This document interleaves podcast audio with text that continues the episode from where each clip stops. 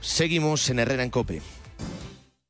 Cope La Palma. 95.1 FM. La mañana.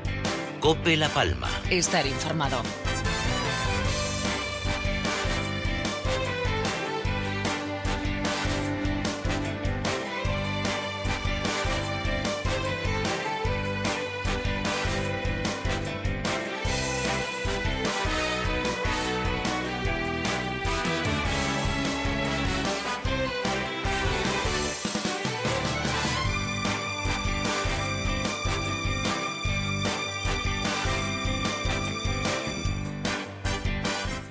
¿Qué tal? Eh, buenos días, bienvenidos a la mañana de Cope La Palma, bienvenidos a esta mañana de lunes 27 de julio. Vamos a contarles en los próximos minutos la actualidad informativa en la isla de La Palma, como hacemos cada día, desde ahora y hasta las una de la tarde. Tenemos dos horas de radio en directo para darnos una vuelta por la realidad informativa de la isla de La Palma. Dos palabras son las más repetidas del eh, fin de semana.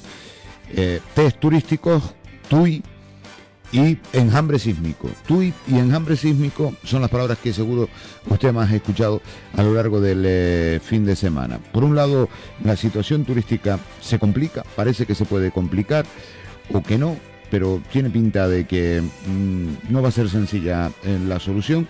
Y por otro lado, esa situación de ese enjambre sísmico, de esos eh, terremotos sin sentirlos por la población. Luego vamos a hablar con el Instituto Vulcanológico para aclarar un poquito cuál es la situación y lógicamente tenemos que hablar del tema del día. El tema del día está marcado por la situación eh, turística por el anuncio primero de tweet de cancelación, luego que si no, luego que si va a haber test, luego que no, a ver qué hacemos. Eh, el gobierno de España que parece que se queda al margen, dice que a ver si metemos a Canarias y a Baleares porque somos corredores seguros. Un lío, un lío que advertidos estaban. Es decir, eh, en la mayoría de los asuntos últimamente que tienen que ver con el eh, coronavirus, que tienen que ver con la pandemia, advertidos estaban. O sea, esto no es una cosa que digan, eh, ay, mira, es que nos ha pasado y nos cogió por sorpresa. No, no, no. Aquí nadie, nadie, absolutamente nadie, ni el gobierno de España, ni la Unión Europea, ni el gobierno de Canarias, nadie puede decir que todo esto le pille por sorpresa. Nadie. Porque advertidos estaban. O sea, es una situación lógica. Eh, es una situación que se sabe, viendo cuál es el derrotero que van tomando los rebrotes en, España. Claro, mm, a ver cómo, cómo hacemos entender a los turistas que aquí no pasa nada. Que nos lo intentemos autocreer nosotros es otra cosa, ese es otro problema. Que España se intente autocreer que aquí no está pasando nada, bueno, porque esa es un poco la película que nos quieren vender. Pero eh, venderle eso a un turista inglés o a un turista alemán, pues claro, no lo compran. Y como no compran la idea, pues tenemos un problema. Y repito, que esta es una situación que por mucho que ahora eh, digan desde el gobierno de España, por mucho que escuchábamos esta mañana a la consejera de Turismo, a Isa Castilla, hace unos minutos aquí en la COPE, que va a trabajar el gobierno de Canarias con el cónsul británico. Mira, esto no puede pillar a nadie por sorpresa. Absolutamente a nadie. Esto se sabía. Llevamos meses preguntándole a nuestros políticos, a los de La Palma, a los del gobierno de Canarias, a, los que tenemos acceso, oiga, ¿cuál va a ser el protocolo? Oiga, ¿cuál va a ser el protocolo? Oiga, los test en origen, los test en destino, test rápido cuando llegan al aeropuerto, oiga, el protocolo, oiga, el protocolo, primero por nuestra propia seguridad, eso es lo primero, que eso parece también que está quedando un poco al margen, eh, que esa es otra. Eh, estamos anteponiendo ahora el criterio económico un poquito o mucho al criterio nuestro.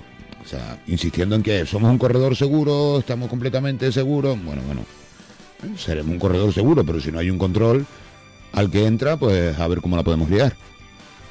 Pero bueno, más allá de eso, llevamos meses, repito, insistiendo en que tenían que sentarse, que tenían que buscar un protocolo, que no era sencillo, que había que pedir los test en origen o los test en destino o test rápido o no sé cuántas cosas. Pero algo había que hacer. Y saben lo que se hizo, ¿no? Lo tienen claro. Se hizo cero. Se ha hecho cero. Se ha negociado con los turoperadores para intentar llenar vuelos. Se ha intentado vender que, que no pasa nada en España, que no pasa nada en Baleares y en Canarias, que esto nada, que esto estamos magníficos. Y se vende eso.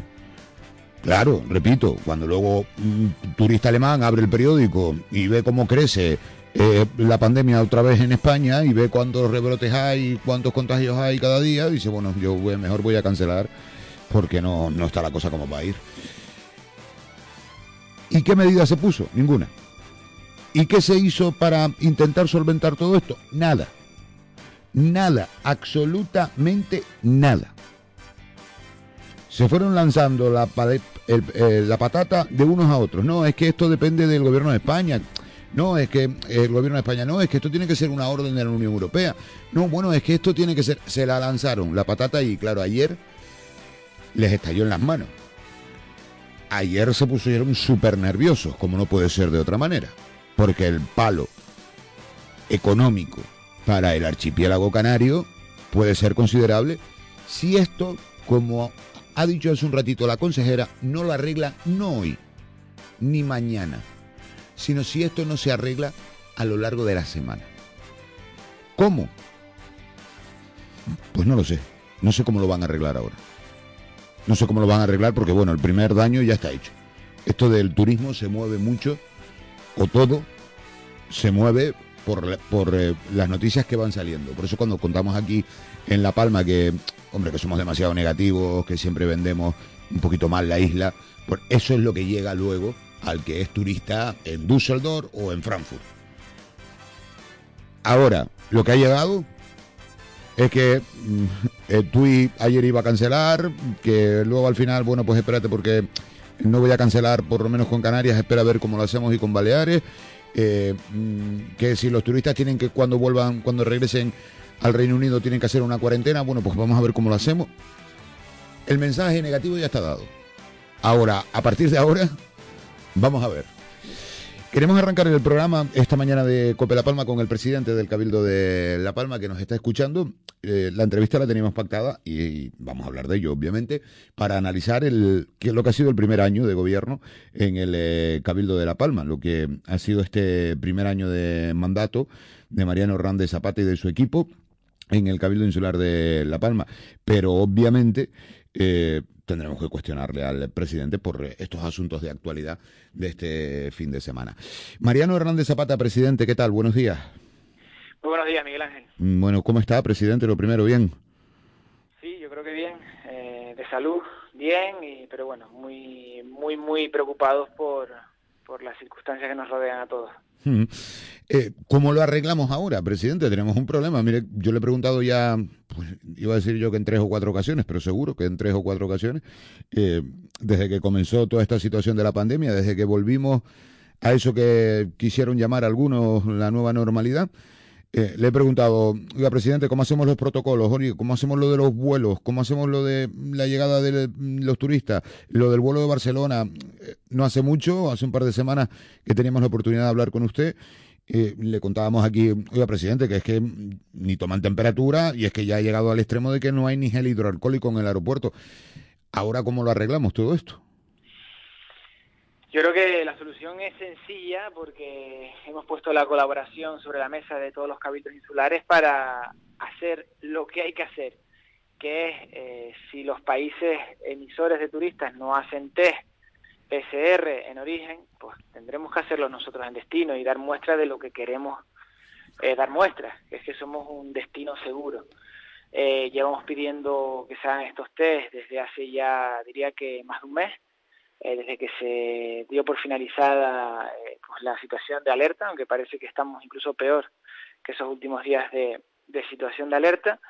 Eh, hemos encontrado en un primer momento eh, pues la aceptación por parte del gobierno autónomo para que esos test se hicieran, pero a falta de siempre de la autorización de sanidad exterior que depende del gobierno de, de España y que permitirá en los aeropuertos pues llevar a cabo esos test.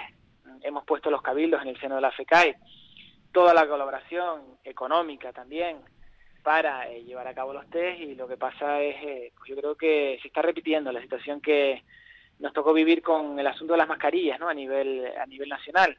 Eh, primero no eran obligatorias ni necesarias, luego eran recomendables y hemos terminado en un momento que han pasado a ser obligatorias.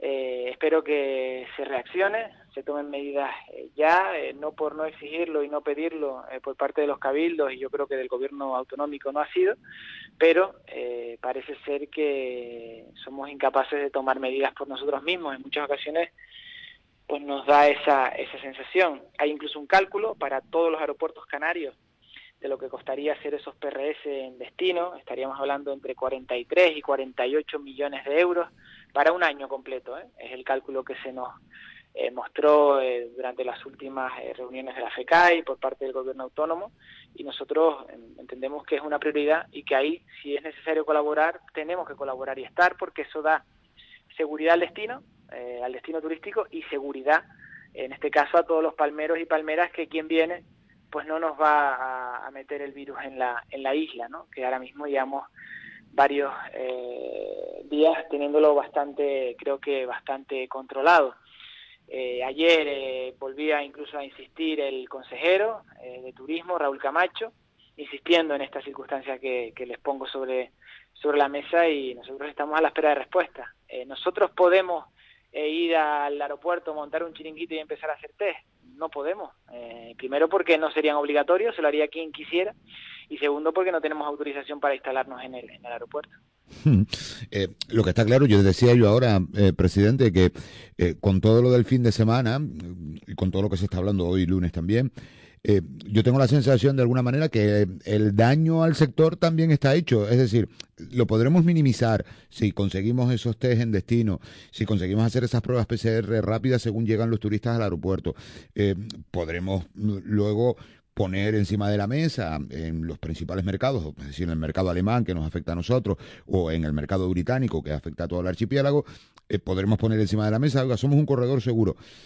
Pero claro, ahora nos cuesta, nos va a costar un poquito de dinero más para que se entienda lo que digo, lavar un poco la imagen del fin de semana, porque claro, es que cuando uno escucha a Tweet decir que, que nada, que va a cerrar, que, que ni corredor seguro ni nada, que luego recapacitaron, que luego han dicho que, que bueno, que no, que no es así. Pero cuando uno escucha eso, ahora volver a, a la normalidad, ahora que está esto de moda, pues nos va a costar un poco. Pues sí, eh, yo creo que va a afectar sobre todo a esta campaña de verano, que estamos ya casi en su recta final con el mes de agosto, pero tenemos que, eh, por todas, eh, salvar la temporada de invierno, porque si no tenemos temporada turística de invierno, no sé para dónde vamos a poder correr. se, se complica todo muchísimo, ¿no? la situación es un tanto también injusta, eh, visto que los números de contagios en estos países emisores de turistas son incluso ratios superiores a los que tenemos en Canarias y por tanto esperemos que eh, seamos capaces de hacer ver que mm, no hay que tomar este tipo de decisiones y que podamos mantener y salvar por lo menos la temporada de, invierno, que como bien dices Miguel Ángel, eh, se ve ha visto, es un golpe, es un golpe duro este que salga en este tipo de noticias porque hace que muchas de las reservas que estén hechas o que se están pensando en hacer, pues se caigan, ¿no? Porque eh, lo que estamos dando es muestras de inseguridad, muestras de, de, hacer una cosa hoy y otra mañana y por tanto eh, no es nada bueno para el turismo. Eh, esto habrá que confiar en el gobierno de España, me, explico, ¿no? Mm, habrá que, que, confiar que el gobierno de España diga, a ver, vamos a sentarnos, Canarias y Baleares, eh, mm, vamos a, iniciar aquí un protocolo turístico, eh, vamos a, poner las medidas aquí, los test o como sea. Digo yo porque es que esta mañana he escuchado a la consejera de turismo en el gobierno de Canarias, a la consejera Yeisa Castilla, decir que ella se va a reunir en un rato con el cónsul británico. Sí, claro, pero si no podemos realizar los test porque los aeropuertos pertenecen al Estado, pues uno podrá poner muy buena voluntad y usted podrá decir, por ejemplo, ahora aquí que, que en La Palma, afortunadamente para todos, somos una isla libre de COVID-19, que llevamos no sé cuántos días sin ningún contagio, que, que es una isla ahora mismo libre de, del coronavirus. Sí, pero... ¿Y ese mensaje cómo se lo hacemos entender al que quiere comprar un pasaje va a venir de vacaciones? Sí, pero como no hagamos, no tomemos las medidas en aeropuerto de hacer test, esto será una lotería y podrá llegar o no llegar y al final eh, no depende de nosotros y, estamos eh, en manos de la suerte de que pueda tocarnos o no. Eh, por tanto, cuanto más acotado tengamos la situación, más controles podamos hacer, eh, yo creo que mejor. Mm, confianza en el gobierno de España. Yo creo que a estas alturas, y visto cómo se ha gestionado la situación, pues poca, pero bueno, esperemos que tengan ese rayo de luz que les permita tomar la decisión de que autoricen los aeropuertos canarios a llevar a cabo test a los turistas que nos visiten. Hmm. Bueno, le pregunto rapidito, que no quiero robarle mucho tiempo tampoco esta mañana. Eh, ¿Analizó usted el viernes con el grupo de gobierno lo que ha sido el eh, primer año de legislatura? Que no ha sido fácil, presidente, ¿eh? Sí, ha sido, está siendo un año complejo, primero también con sismas turísticos que aunque no nos afectara tan directamente como otras islas con el asunto de Thomas Cook, sí con Cóndor pues ha tenido pues su segunda parte y nos ha afectado. También con pues, de lo que ya hemos hablado en la primera parte de la entrevista, ¿no? La pandemia que se ha alargado más de lo que esperábamos nosotros, pues casi mitad de año, hasta hemos estado ya casi mitad de año estamos con, con el asunto de la de la pandemia y también con una sequía que, que nos afecta, que afecta a la agricultura de la isla, que ha sido, que ha servido en estos momentos difíciles de sostén económico, ¿no? A la isla, a la isla de La Palma y que ha permitido que, que no se destruya tanto empleo como se ha destruido en el resto de, Canarias. Eh, la verdad que es un año difícil, pero orgulloso y contento del equipo que me rodea, del gobierno de Partido Socialista y Partido Popular en el Cabildo Insular de La Palma. Creo que los consejeros se han dejado la piel eh, durante estos estos 12 meses para dar lo mejor de nosotros mismos, de ellos mismos y eh, intentar desempolvar y sacar adelante temas que en el mejor de los casos llevaban quizás 20, 20 años en el sueño de los justos para establecer otras formas de trabajo y que permitan agilizar asuntos del que quizás hablábamos día sí día también, como el caso de, del FEDECAN, ¿no? del Fondo de Desarrollo de Canarias, y que esas inversiones vemos como eh, día sí día también estamos poniendo sobre la mesa y sacando adelante. Ya está ejecutándose una obra de más de 3 millones de euros en el Caravaning de Barlovento, están publicadas dos obras también de cada una de ellas de más de 3 millones de euros, como es el caso de la Plaza Francisca Gasmira y como es el edificio de viviendas y vivero de empresas en Tijarafe. Eh, yo creo que se están dando muestras de que se se ha metido una buena marcha de trabajo, estamos eh, siendo diligentes y por supuesto con, un futuro por delante apasionante, ¿no? Con, temas sobre la mesa que tenemos que ser capaces de resolver durante esta legislatura, como puede ser eh, Centro de Visitantes del Roque de los Muchachos, que sea una realidad y se pueda abrir, o como puede ser eh, Fuente Santa, ¿no? o como puede ser el futuro desarrollo turístico de, la isla en la zona de, de, Puerto Nao, ¿no? que en ese desarrollo turístico de la mano de del ayuntamiento. Por tanto, eh, vamos a ver si seguimos a este ritmo, que creo que es un buen ritmo de trabajo que nos hemos, que nos hemos impuesto a nosotros mismos y que seamos capaces también de resolver los asuntos en los que probablemente no hemos cumplido. No somos perfectos, también hemos cometido fallos, no hemos sido eh, capaces de resolver algunos asuntos que están pendientes de la sociedad que resolvamos, pero eh, les aseguro que los objetivos están sobre la mesa y vamos a dar lo mejor de nosotros mismos para no defraudar a nadie. Hmm. Eh, lo que más le preocupa es la economía, presidente, porque claro, me refiero a la economía de las instituciones, el dinero que tenga el cabildo para poder hacer frente, por ejemplo, a esos asuntos que usted decía que no ha podido cumplir, a otros proyectos.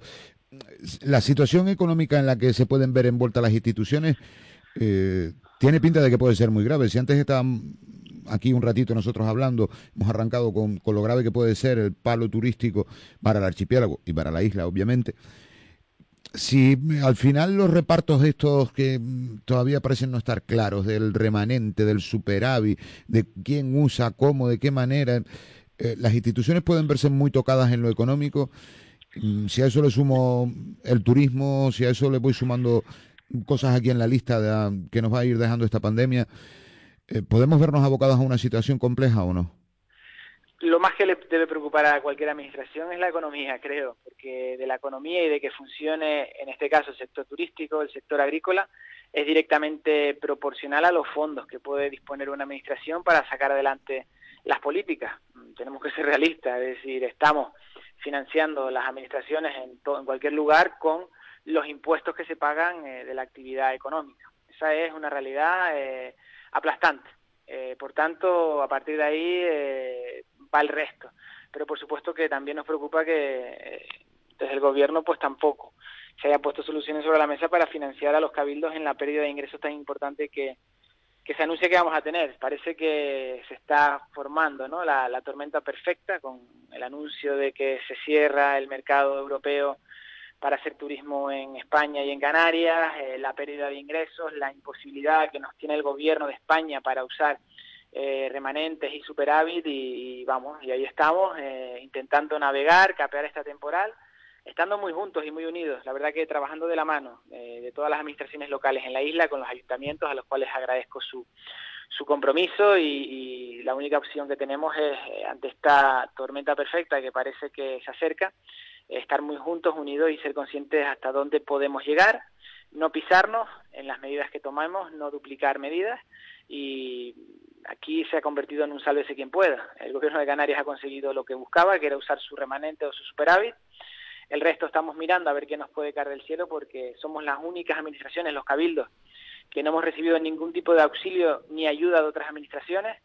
Eh, nosotros hemos intentado estar cerca de los ayuntamientos y hemos colaborado con ellos en diferentes medidas, sobre todo medidas donde la prioridad son las personas, como puede ser las ayudas de emergencia social, como puede ser las ayudas para atender la ayuda a domicilio en cada uno de los municipios y los cabildos pues eh, absolutamente nada, cero. Por tanto, tenemos que ser ahora eh, responsables, exigentes con nosotros mismos y eh, ser capaces de llegar a, a, donde realmente se necesitan esos pocos fondos que nos quedarán de aquí a final de año.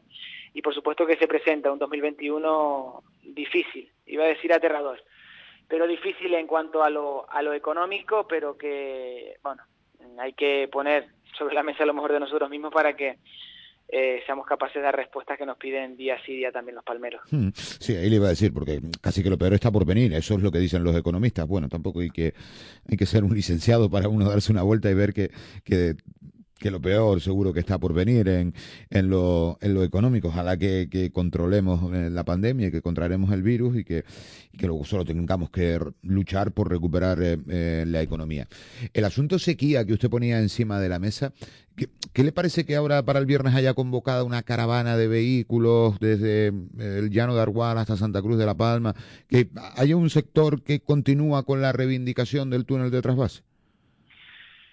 No, yo lo respeto, ¿no? Yo creo que todos podemos manifestarnos y, y pedir lo que consideramos en cada, en cada momento. Yo eh, ni entro ni salgo, yo solo puedo poner sobre la mesa el trabajo que se ha hecho durante este año de gobierno de Partido Socialista y Partido Popular, eh, que nos encontramos un área de agua eh, completamente abandonado, sin actividad, que no sacaba adelante proyectos y que eh, creo que no era muy consciente de la que se nos venía encima, porque tenemos un canal LP1 que va desde Barlovento hasta Fuencaliente completamente abandonado. Durante los últimos años no se ha hecho ningún tipo de inversión. Estamos ya trabajando con una obra de emergencia. Eh, tenemos eh, pozos de los que se llevaba hablando 6, 7, 8 años de que había que reactivarlos y poco o nada, más bien nada se había hecho y ya estamos en puertas de activar un primero y esperemos que durante el mes de agosto podamos activar un segundo. Tenemos también ya sobre la mesa finalizado el proyecto de la reutilización de las aguas residuales de la, de la depuradora comarcal eh, del Valle de Aridane y bueno, yo creo que trabajo no ha faltado. Están en ejecución obras como el sifón de las nieves, como el desdoble por el túnel de, eh, de la Rea Hermosilla, eh, está también trabajándose en la mejora eh, la implementación del, de la elevación de Aduares y por tanto yo creo que eh, que no hemos trabajado y que no hemos tomado soluciones al respecto no nos pueden decir. Y también eh, sobre el túnel de trasvase creo que hemos sido exquisitos, transparentes, hemos eh, provocado diferentes encuentros, reuniones de técnicos. Eh, creo que durante el último Consejo Insular de Agua se ha puesto sobre la mesa una solución que, que aúna, aúna el consenso y las diferentes soluciones que en los últimos informes han puesto los distintos técnicos, que es mejorar eh, el mantenimiento del túnel de trasvase, que por cierto tampoco ha tenido ese mantenimiento que nos hubiera gustado a todos durante estos años anteriores. Y por tanto se plantea esa mejora de mantenimiento, se plantea eh, incrementar eh, las tuberías para que se puedan sacar más caudales y se plantea también realizar diferentes sondeos, también uno horizontal para ver la situación de, del túnel y poder tomar eh, nuevas decisiones con, con, más información.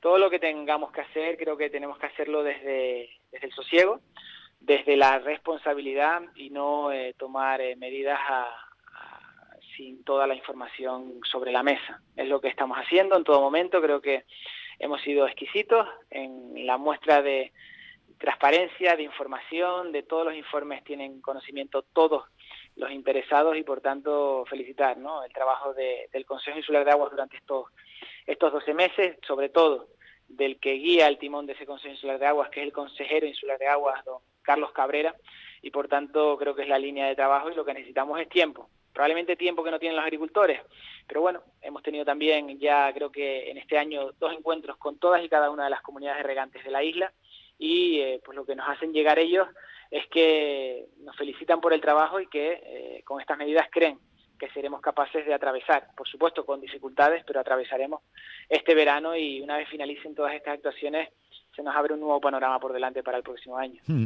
¿Usted cuando lanza ese mensaje de no se ha hecho nada eh, en el en el canal, mm, no se ha hecho el mantenimiento que se debía en el túnel de, de trasvase, eh, ese mensaje yo mm, a quién se lo apunto, ¿Quién, no ha hecho nada, porque no ha hecho nada, por ejemplo, la Junta de Gobierno del Consejo, y hay algunos que ahora pertenecen a la Junta de Gobierno del Consejo que también pertenecían hace cuatro años, bueno, hay algunos que creo que pertenecían hace seis.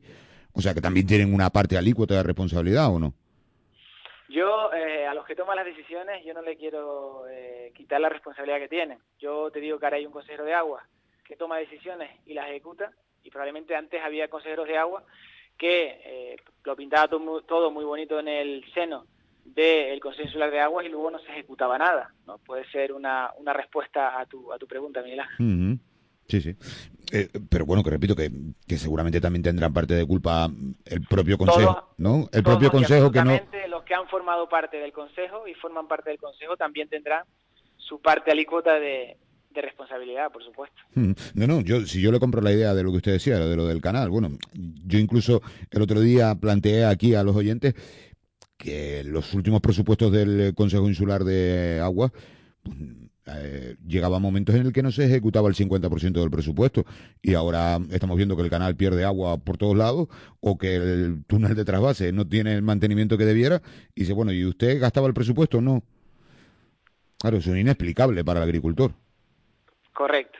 No puedo decir nada más, ¿no? Porque creo que es la, la realidad que nos ha tocado vivir y eh, podemos poner muchos ejemplos sobre la mesa. Yo creo que el más claro y evidente es eh, la situación que le ha tocado atravesar al municipio de Los Llanos de que era un municipio con unas pérdidas eh, de agua de más del 70%, eh, con un consumo medio de 480 metros cúbicos hora y que en la actualidad se encuentra en torno a los 180, 190 metros cúbicos hora. Estamos hablando de 300 metros cúbicos hora que se ha conseguido ahorrar, para que nos entiendan los agricultores, casi 600 pipas hora de agua eh, que ha permitido que esas pipas de agua ahora mismo se estén utilizando para la agricultura. Entonces tenemos que tomar medidas similares, ¿no? Arreglar eh, nuestra casa, ordenar nuestra casa, arreglar los canales, reorganizar los sistemas de regadío de muchas comunidades que aún se encuentran ancladas en el siglo XIX y eh, a partir de ahí eh, yo creo que se nos presentaría otro panorama por delante. Hmm. Eh, usted que siempre pone el ejemplo de los llanos, ¿otros municipios se han acercado al Consejo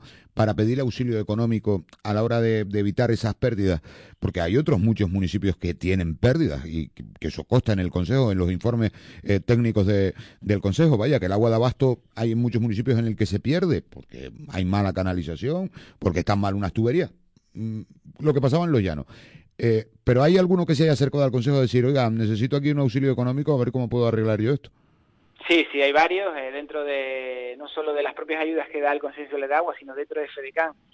Hay varias obras destinadas a mejoras de red de abastecimiento municipal y eh, también te adelanto que trabajamos para que en el plan de infraestructuras municipales, ese plan de inversión, pues las obras prioritarias puedan ser las de mejoras de redes en cada uno de los municipios. Eh, a ver, un par de cuestiones y concluyo. Eh, una que tengo apuntada por aquí de la última vez que hablé con usted, que un oyente insistía en que le preguntara y yo me despisté, y usted sabe que yo me debo aquí a lo que nos escuchan. Eh, dice un oyente que usted prometió una tarifa plana para la guagua y, que, y que eso no lo ha cumplido. A, a, raíz de que todo el mundo siempre le pregunta, y hoy no le voy a preguntar yo por el asunto gasolina, presidente, mm, no le voy a preguntar, pero dice el oyente que todo el mundo le pregunta a Mariano por eh, a Mariano Hernández por el asunto gasolina, pero nadie le pregunta que en campaña dijo que iba a ser una tarifa plana para lo de las guaguas.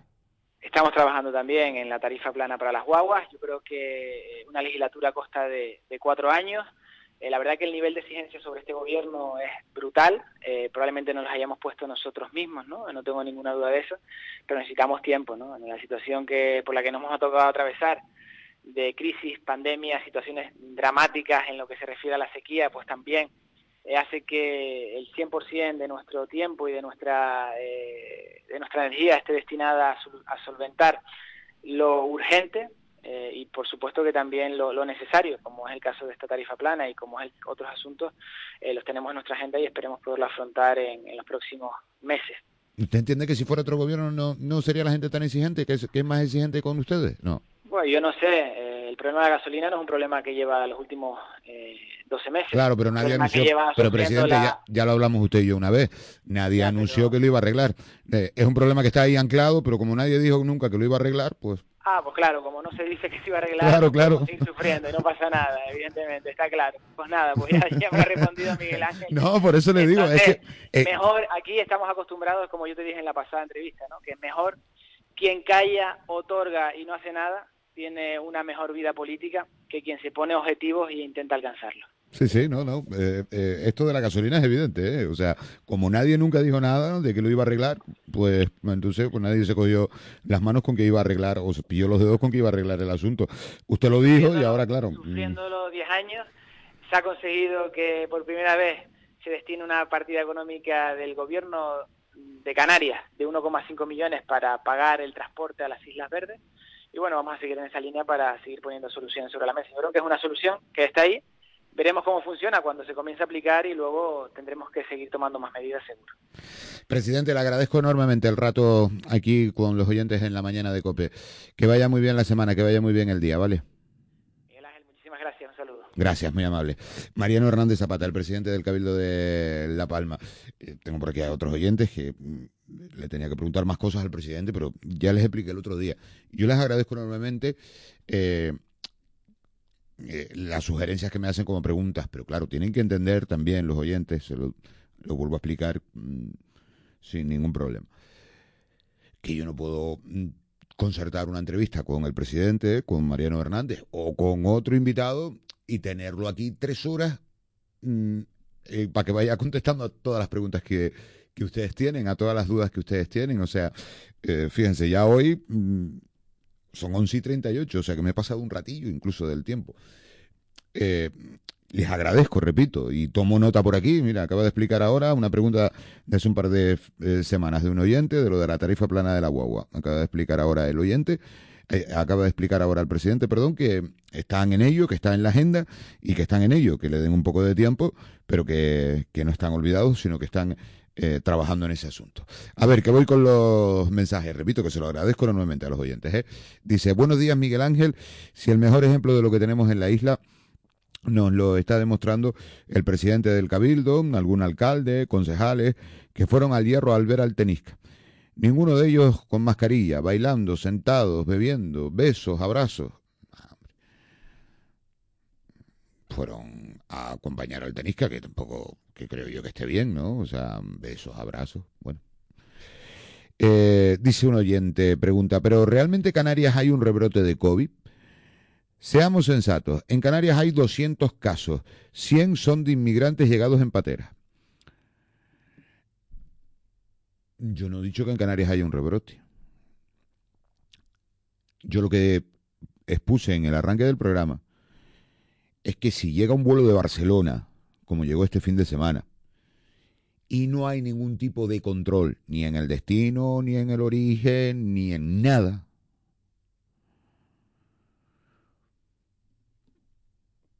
Ojalá no pase nada. Pero si considera el oyente conmigo, que por ejemplo Barcelona o Cataluña es una de las zonas en las que los rebrotes mm, están confinando municipios. Viene un vuelo de Barcelona en el que vendrán gente de Barcelona, otros que vengan en tránsito o como sea, pero no hay ningún tipo de control, ninguno. Ahora mismo, afortunadamente, pues si somos una isla libre de COVID-19, claro que sí, lleva razón el oyente. De los rebrotes en Canarias, claro que sí. Es que eso es lo que ha explicado el gobierno de Canarias, lo que ha explicado ahora el presidente. Somos un corredor seguro. Pero claro, para seguir siendo un corredor seguro hay que dar unas garantías de seguridad no a los que vienen, que también, sino a los que estamos aquí, porque que seamos ahora un corredor seguro y que no haya coronavirus en la isla no quiere decir que, bueno, pues venga, que venga todo el mundo aquí y ya dentro de dos meses vamos viendo cuántos tenemos nosotros de contagio. No, hombre, no puede ser así. Buenos días, eh, asunto del agua. Hay agua porque las cajitas del agua del canal del lomo de los caballos en los barros pierden unos cuantos litros cada minuto, dice el oyente. Bueno, pues supongo que será otro de las, de las situaciones en las que actúen en el Consejo Insular de Aguas, porque han insistido en actuar en el asunto pérdidas en eh, la isla de La Palma. 11.41 de la mañana, estamos solo, solo, arrancando la mañana de COPE. La mañana. Cope La Palma. Estar informado.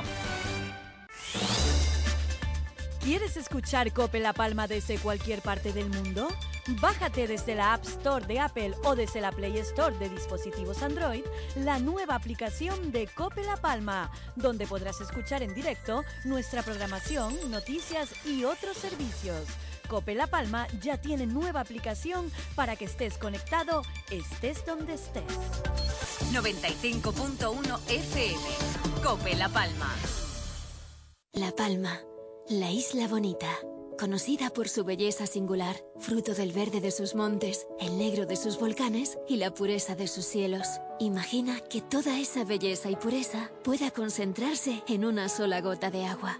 Agua mineral natural de La Palma Manantial Barbusano. El agua bonita. Bolsa de Aguas de La Palma. Te recomendamos Pinturas Montó por su calidad, eficacia y precio. Date prisa. Estamos en Buenavista, El Paso y Los Llanos. Bolsa de Aguas de La Palma. 37 años contigo.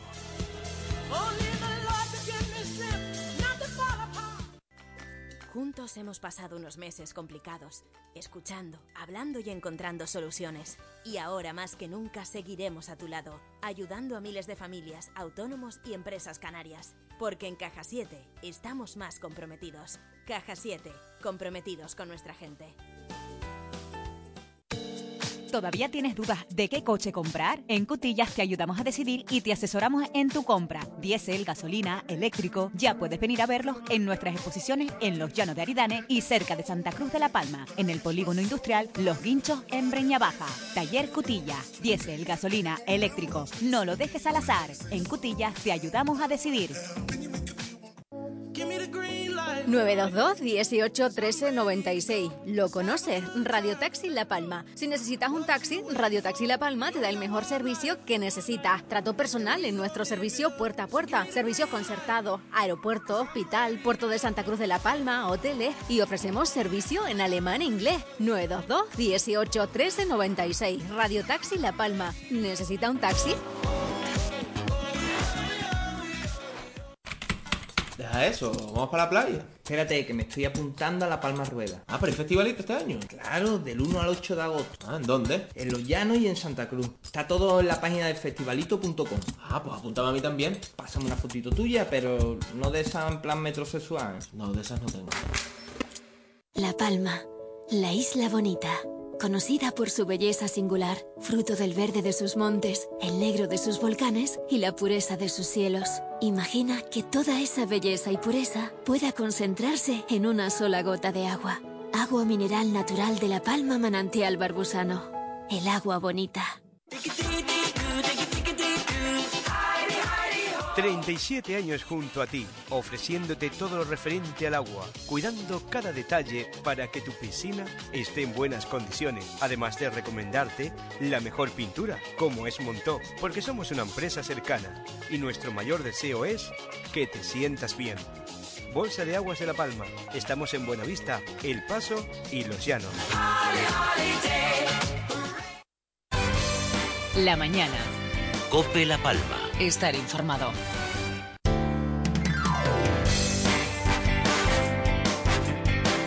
...11.45, 11 de la mañana, 45 minutitos... ...mañana de lunes, vamos con los dos temas...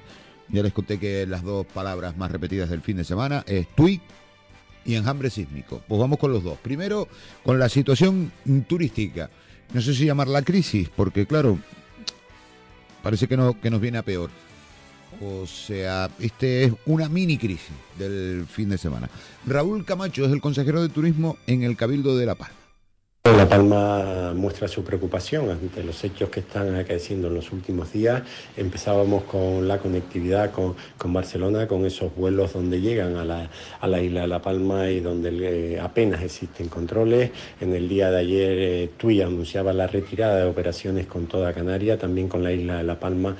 Y eh, en el día de hoy la prensa alemana pone de manifiesto que la primera oleada de, tras la pandemia avanza en España sin, sin, control. Creo que son noticias que para una isla como La Palma, para una región como Canarias, no son nada buenas. El turismo en la isla de La Palma supone el segundo motor económico. Creo que es necesario que que tengamos conectividad, que vengan turistas a la isla por todo lo que conlleva en cuanto a motor económico. El Cabildo de La Palma desde el primer momento ha manifestado al Gobierno de Canarias y ellos han hecho eco de, esa necesidad, al igual que el resto de, de cabildos, la necesidad de los controles eh, en destino, esos test que siempre hemos demandado al Gobierno de España, al Ministerio de Sanidad y que a día de hoy eh, siguen sin aparecer, siguen sin un protocolo claro. Eh, creo que economías que se sustentan, vuelvo a repetir, como Canarias eh, en el turismo, no pueden hacer caso omiso a ese control. Eh, una retirada de nuevo del turismo significaría el colapso total y absoluto del sistema económico y en la isla de La Palma también nos veríamos afectados de manera muy grave por lo que supone, como bien dije, ese segundo motor económico que es el turismo. Por lo tanto, seguir insistiendo a través del gobierno de Canarias, al gobierno de España, la necesidad de test en una región como Canarias, una isla como La Palma, donde es importantísimo eh, el sector eh, turístico y, seguir poniéndonos a disposición, ya lo hemos hecho eh, muchas veces, que la isla de La Palma puede cumplir los condicionantes para que seamos un destino donde esa experiencia piloto pueda llevarse a cabo, un destino donde la conectividad no es tan grande como las islas mayores, las islas dedicadas 100% al turismo y la disponibilidad por parte del Cabildo de colaborar en todos esos test y en todas esas experiencias para que la isla de La Palma siga siendo un destino seguro, un destino donde eh, hemos, entre todas las administraciones, hemos logrado estar libre de COVID y lo que no queremos es que por un descontrol, por ese descontrol y esa falta de decisiones del Gobierno de España eh, tengamos que tirar, eh, digamos, todo el trabajo por la borda. Por lo tanto, eh, demandar al Gobierno de, Canarias nuestro apoyo para que demande al Gobierno de España la implantación de esos test y un, y un protocolo turístico claro porque en breve empezaremos la temporada de invierno y tenemos que llegar mucho antes que, llegue eh, de nuevo esa primera oleada de, rebrotes en España y, en Canarias. Por lo tanto, eh, mostrar eh, nuestra preocupación y también prestar nuestro, nuestro apoyo desde la isla para todo lo que sea en bien de contener este, esta oleada o estos rebrotes que de nuevo están apareciendo en muchas comunidades del territorio español. Raúl Camacho Sosa, el consejero de turismo en el Cabildo Insular de La Palma. 11.50. El otro tema del fin de semana es enjambre sísmico en Cumbre Nueva. Un enjambre sísmico que ha provocado una sucesión de terremotos de baja magnitud. En la mayoría de los casos, bueno, en todos los casos no han sido sentidos por eh, la población. Hoy hemos estado en el Instituto Vulcanológico de Canarias. Lucas de Auria nos ha explicado en la mañana de COPE esta situación, este enjambre sísmico, a qué se debe, qué lo provoca y cuál es el futuro. No son nuevos eh, en La Palma, ya se registraron enjambres con características muy parecidas en el octubre del 2017 y en el febrero eh, del 2018.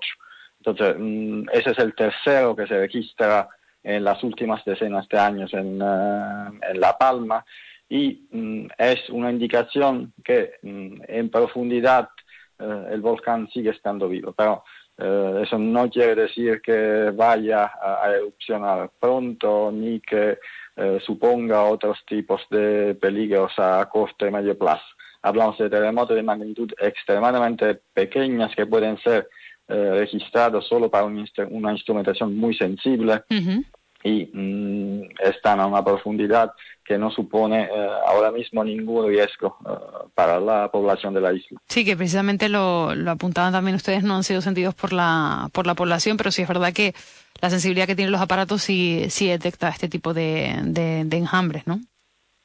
Sí, hablamos de terremotos que tienen magnitud inferior que dos, entonces son terremotos que pueden, eh, tienen un efecto solo sobre los sismómetros, eh, la instrumentación que está desplegada eh, en la isla de La Palma.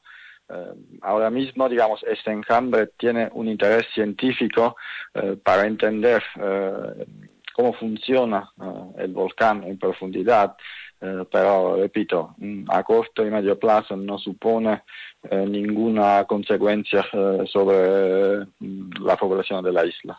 Claro, mm, es una indicación que el volcán sigue vivo y entonces es necesario hacer un seguimiento muy, muy detallado para ver si a, a medio plazo, a largo plazo, puede haber cambios que puedan indicar una posible erupción venidera. Pero ahora, hoy en día, no hay ninguna evidencia de eso. Sí, que, que, incluso lo comentaba nuestro compañero esta mañana, nuestro compañero Daniel, y hablaba de esas cifras que manejan ustedes desde el Involcán, que en todo caso, de aquí a, a 100 años sería un 72% de, de probabilidades de, de, que ocurriese algo, ¿no? Sí, digamos, los volcanes mmm, canarios tienen una actividad mm, que no es mm, tan frecuente como otros volcanes, como los de Hawái, como el Etna en Italia, eh, pero en promedio una o dos veces a cada siglo eh, tiene, tiene lugar una erupción eh, más o menos de tamaño eh, pequeño o medio. Entonces, sí, claro, desde de aquí a 100 años me, me extrañaría que no hubiera una erupción en La Palma. Luca?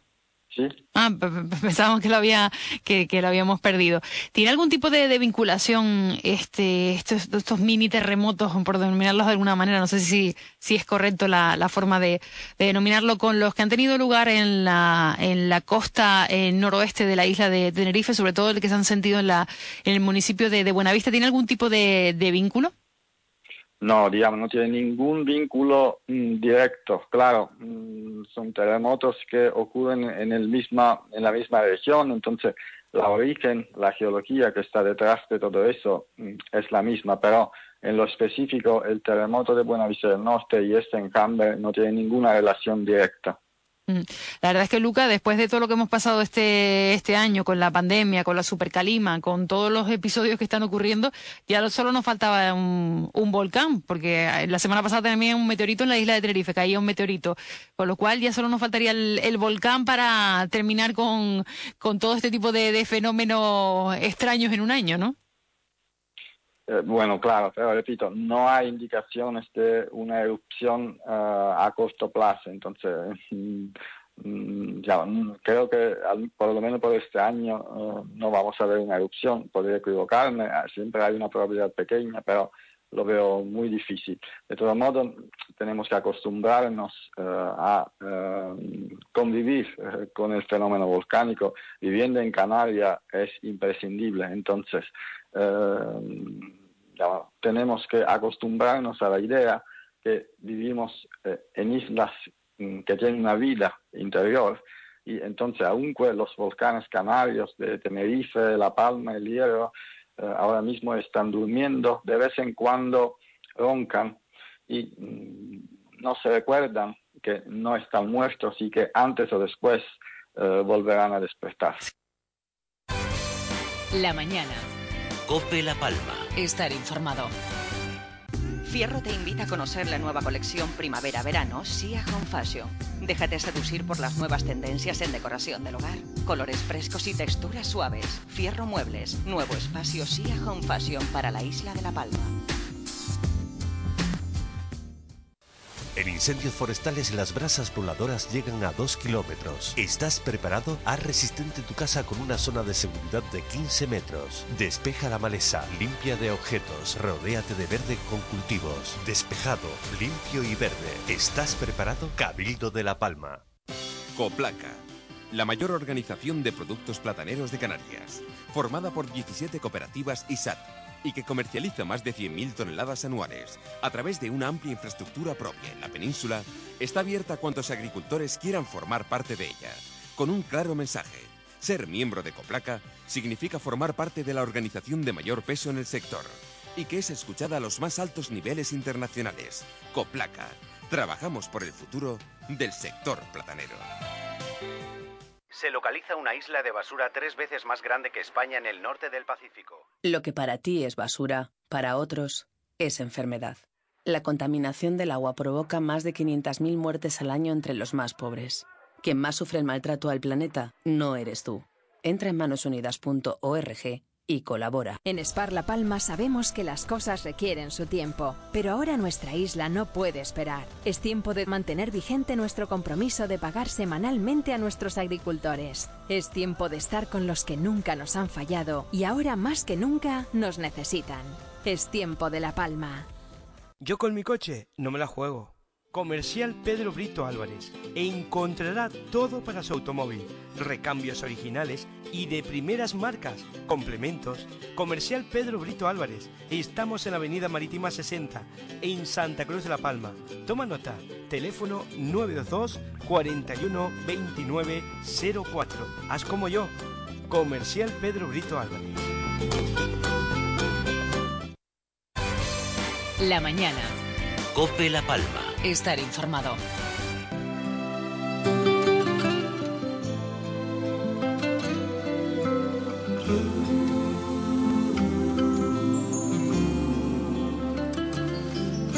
Perdona si te estoy llamando en este momento, pero me hacía falta escuchar de nuevo, aunque sea un instante, tu respiración. Disculpa, sé que estoy violando que no es el momento, pero hay algo urgente que decirte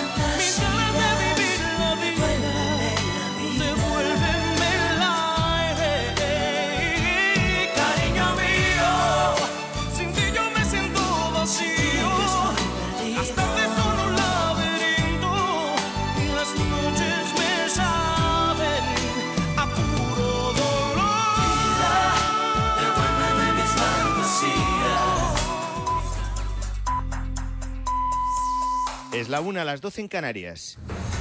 Con Antonio Herray, la última hora en mediodía. Cope, estar informado.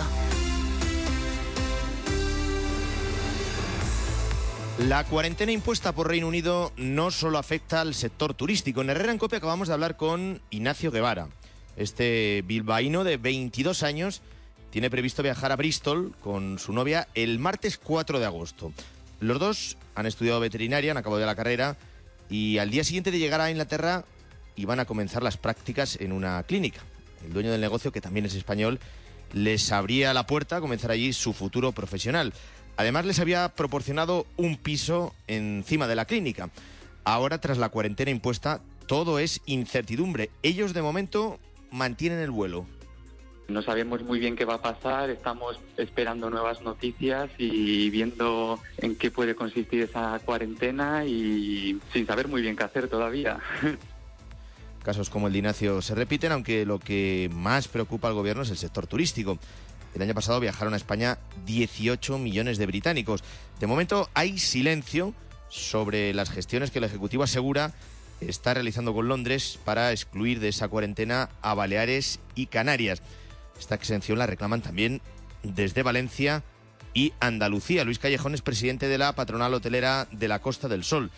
Teme que otros países imiten la decisión de Reino Unido y prevé que muchos hoteles que iban a abrir ahora en agosto se lo piensen y sigan con el cierre echado. Aquellos establecimientos que dependen principalmente del, del mercado británico, que son muchos, pues ya nos estamos planteando la apertura de estos establecimientos que teníamos prevista para el mes de agosto.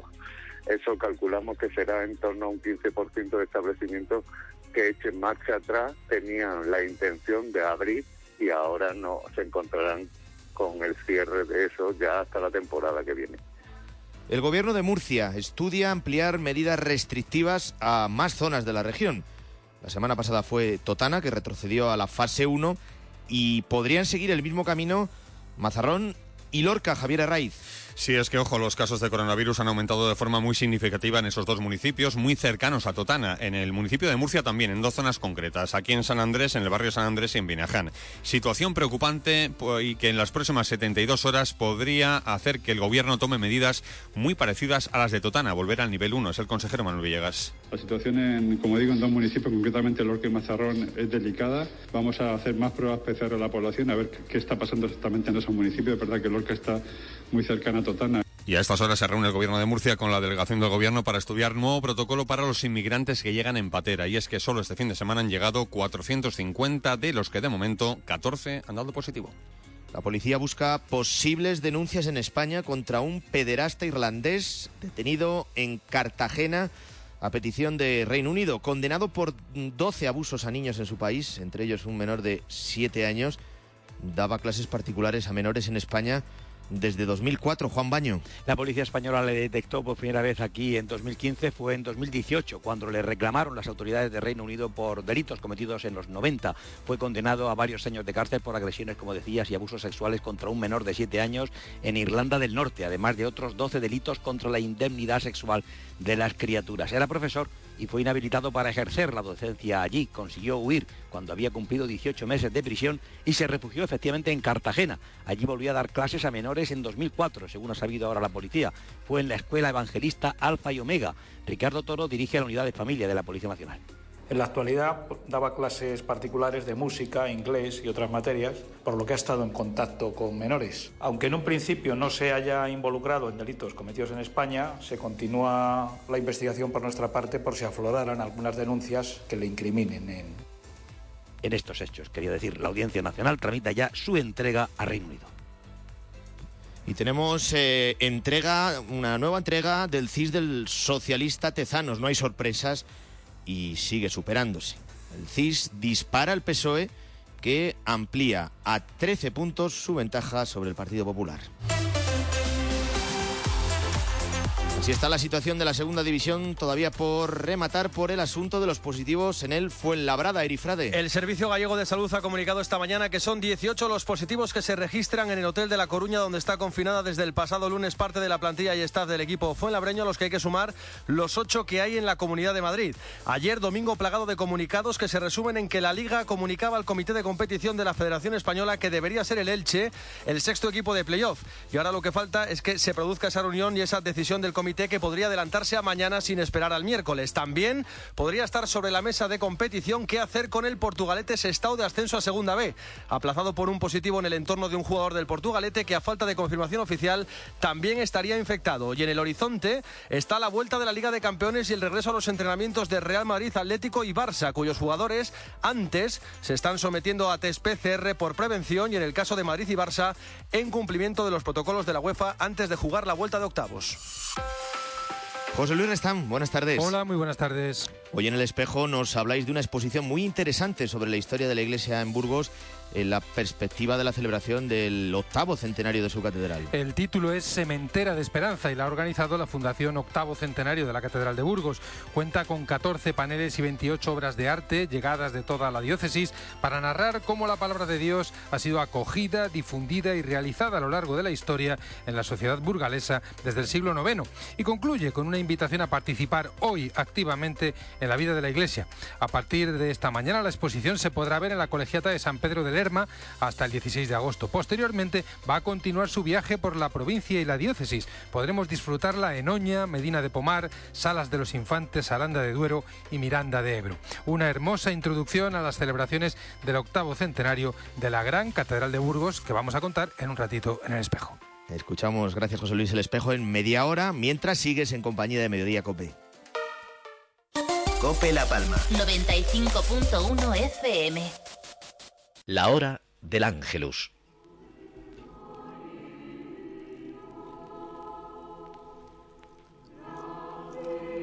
El ángel del Señor anunció a María y concibió por obra del Espíritu Santo.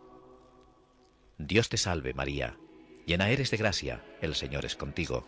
Bendita tú entre todas las mujeres y bendito el fruto de tu vientre, Jesús.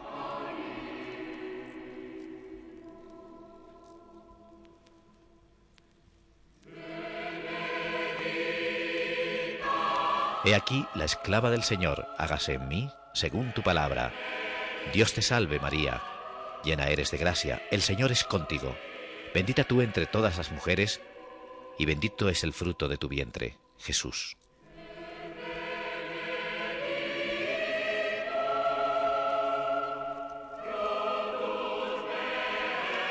Y el Verbo se hizo carne, y habitó entre nosotros. Dios te salve María, llena eres de gracia, el Señor es contigo. Bendita tú entre las mujeres, y bendito es el fruto de tu vientre, Jesús. Ruega por nosotros, Santa Madre de Dios.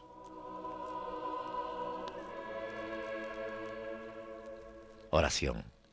Derrama tu gracia, Señor, en nuestros corazones, para que aquellos que hemos conocido por el anuncio del ángel la encarnación de tu Hijo Jesús, por su pasión, muerte y resurrección, lleguemos a vivir la gloria eterna. Por Jesucristo nuestro Señor. Amén.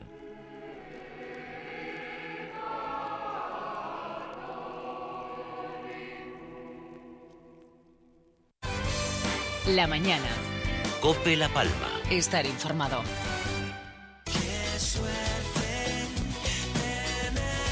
45 años con la ilusión del primer día.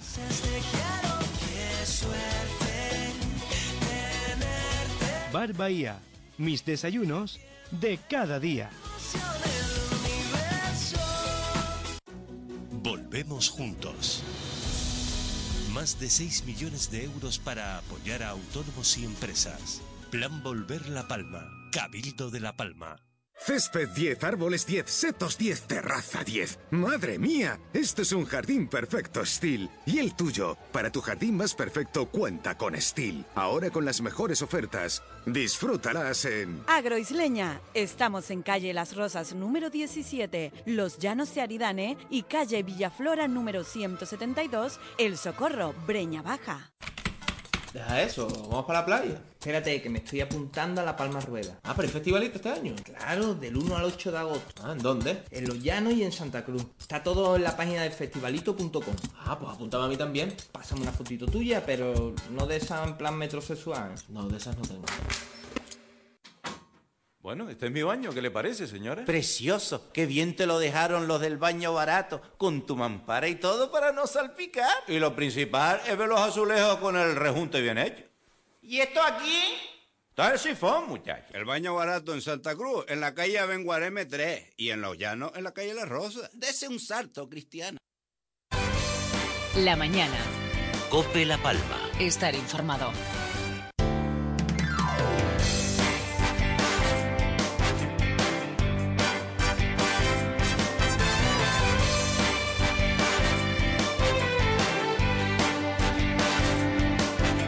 ...12 del mediodía, 11 minutos, mañana de Cope de La Palma, una mañana de lunes, les estamos contando los argumentos que están marcando este día informativamente hablando, ya les explicamos en el arranque de esta mañana de Cope que del fin de semana usted se tiene que quedar con dos palabras eh, o con dos situaciones, enjambre sísmico y tui.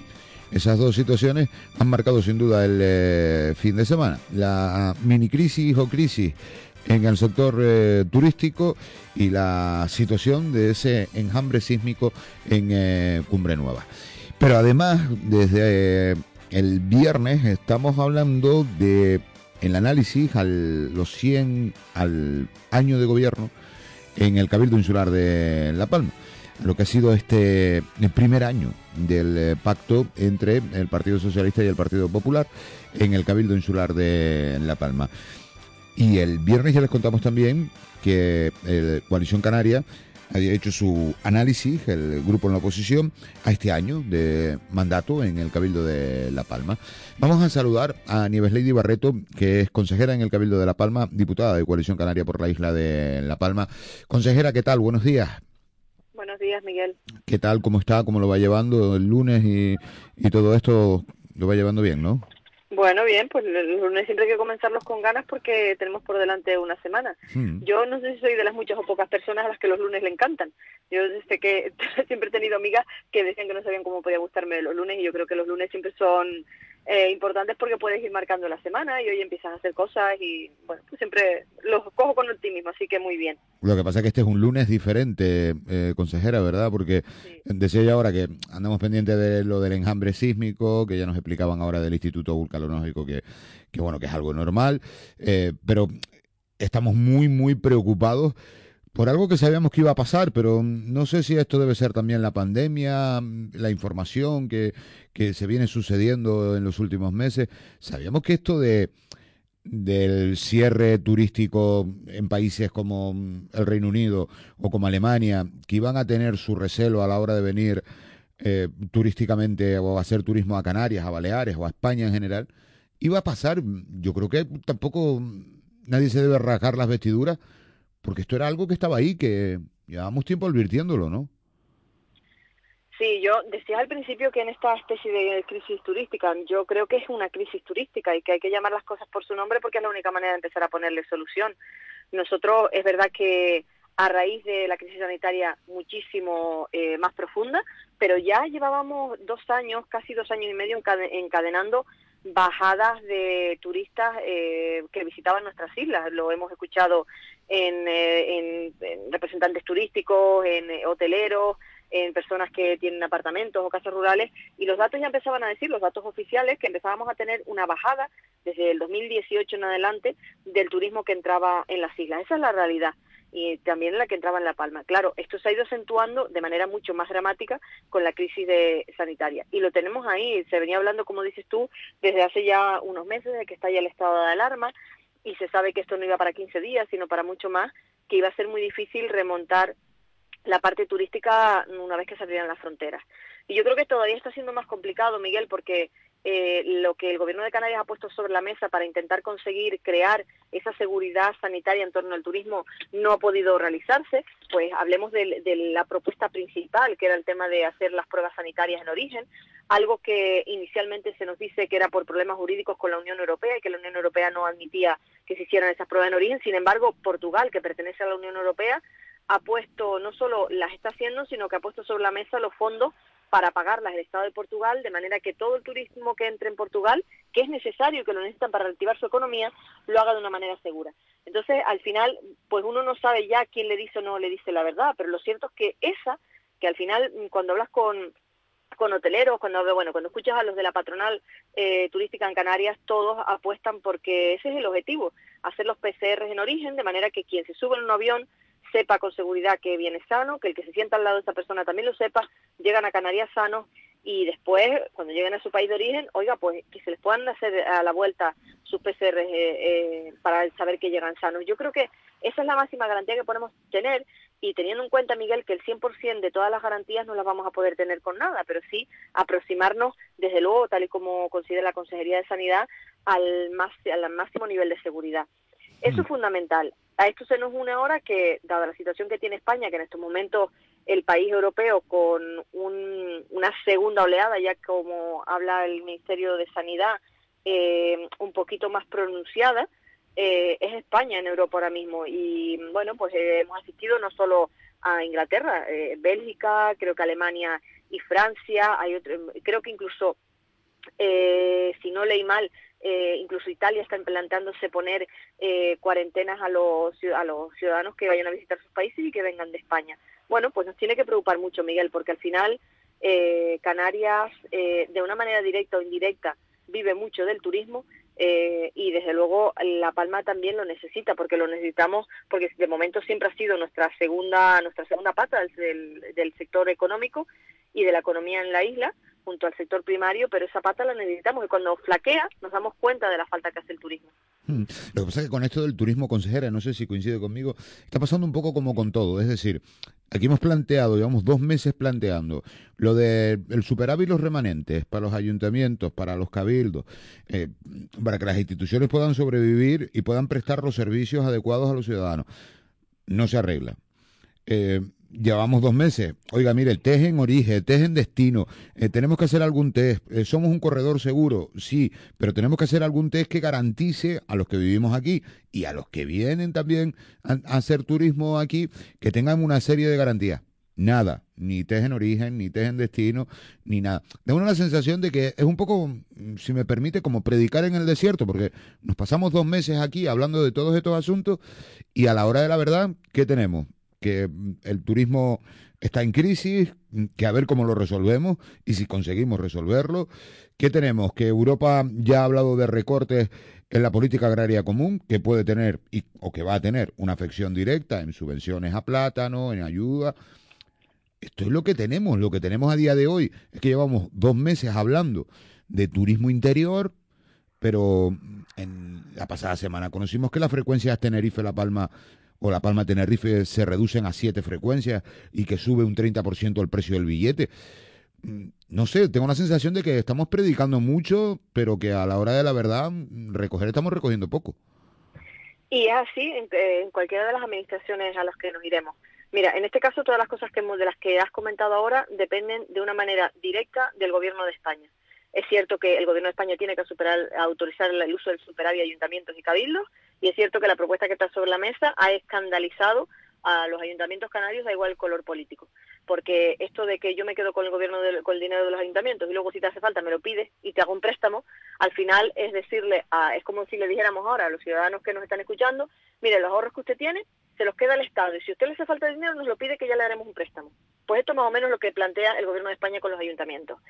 También el tema turístico, pero también es verdad que respecto del tema turístico hay cosas que pueden hacer otras administraciones. puede hacer el gobierno de Canarias a través de planes que permitan una promoción a otros eh, pues a otros sectores a otros destinos turísticos y lo está haciendo en la medida que puede enfocado sobre todo al turismo al turismo de Canarias lo puede hacer también el cabildo poniendo más dinero para promoción turística de manera que podamos captar ahora mismo el poco turismo que haya con seguridad que en este caso es el turismo canario y el turismo peninsular cosa que no se ha hecho porque al final los 500.000 euros eh, que se prometieron para el presupuesto de este año en el Cabildo, que nunca se pusieron, que se le prometieron al sector turístico y que al final se deciden poner con el remanente, pues no es que hayan puesto dinero para mm, especial para el tema de la crisis turística, que lo que han hecho es tapar el déficit, o sea, es decir, tapar lo que no habían puesto con anterioridad, de manera que no tenemos un dinero extra para eh, hacer promoción turística debido a la situación en la que nos, nos encontramos de crisis turística.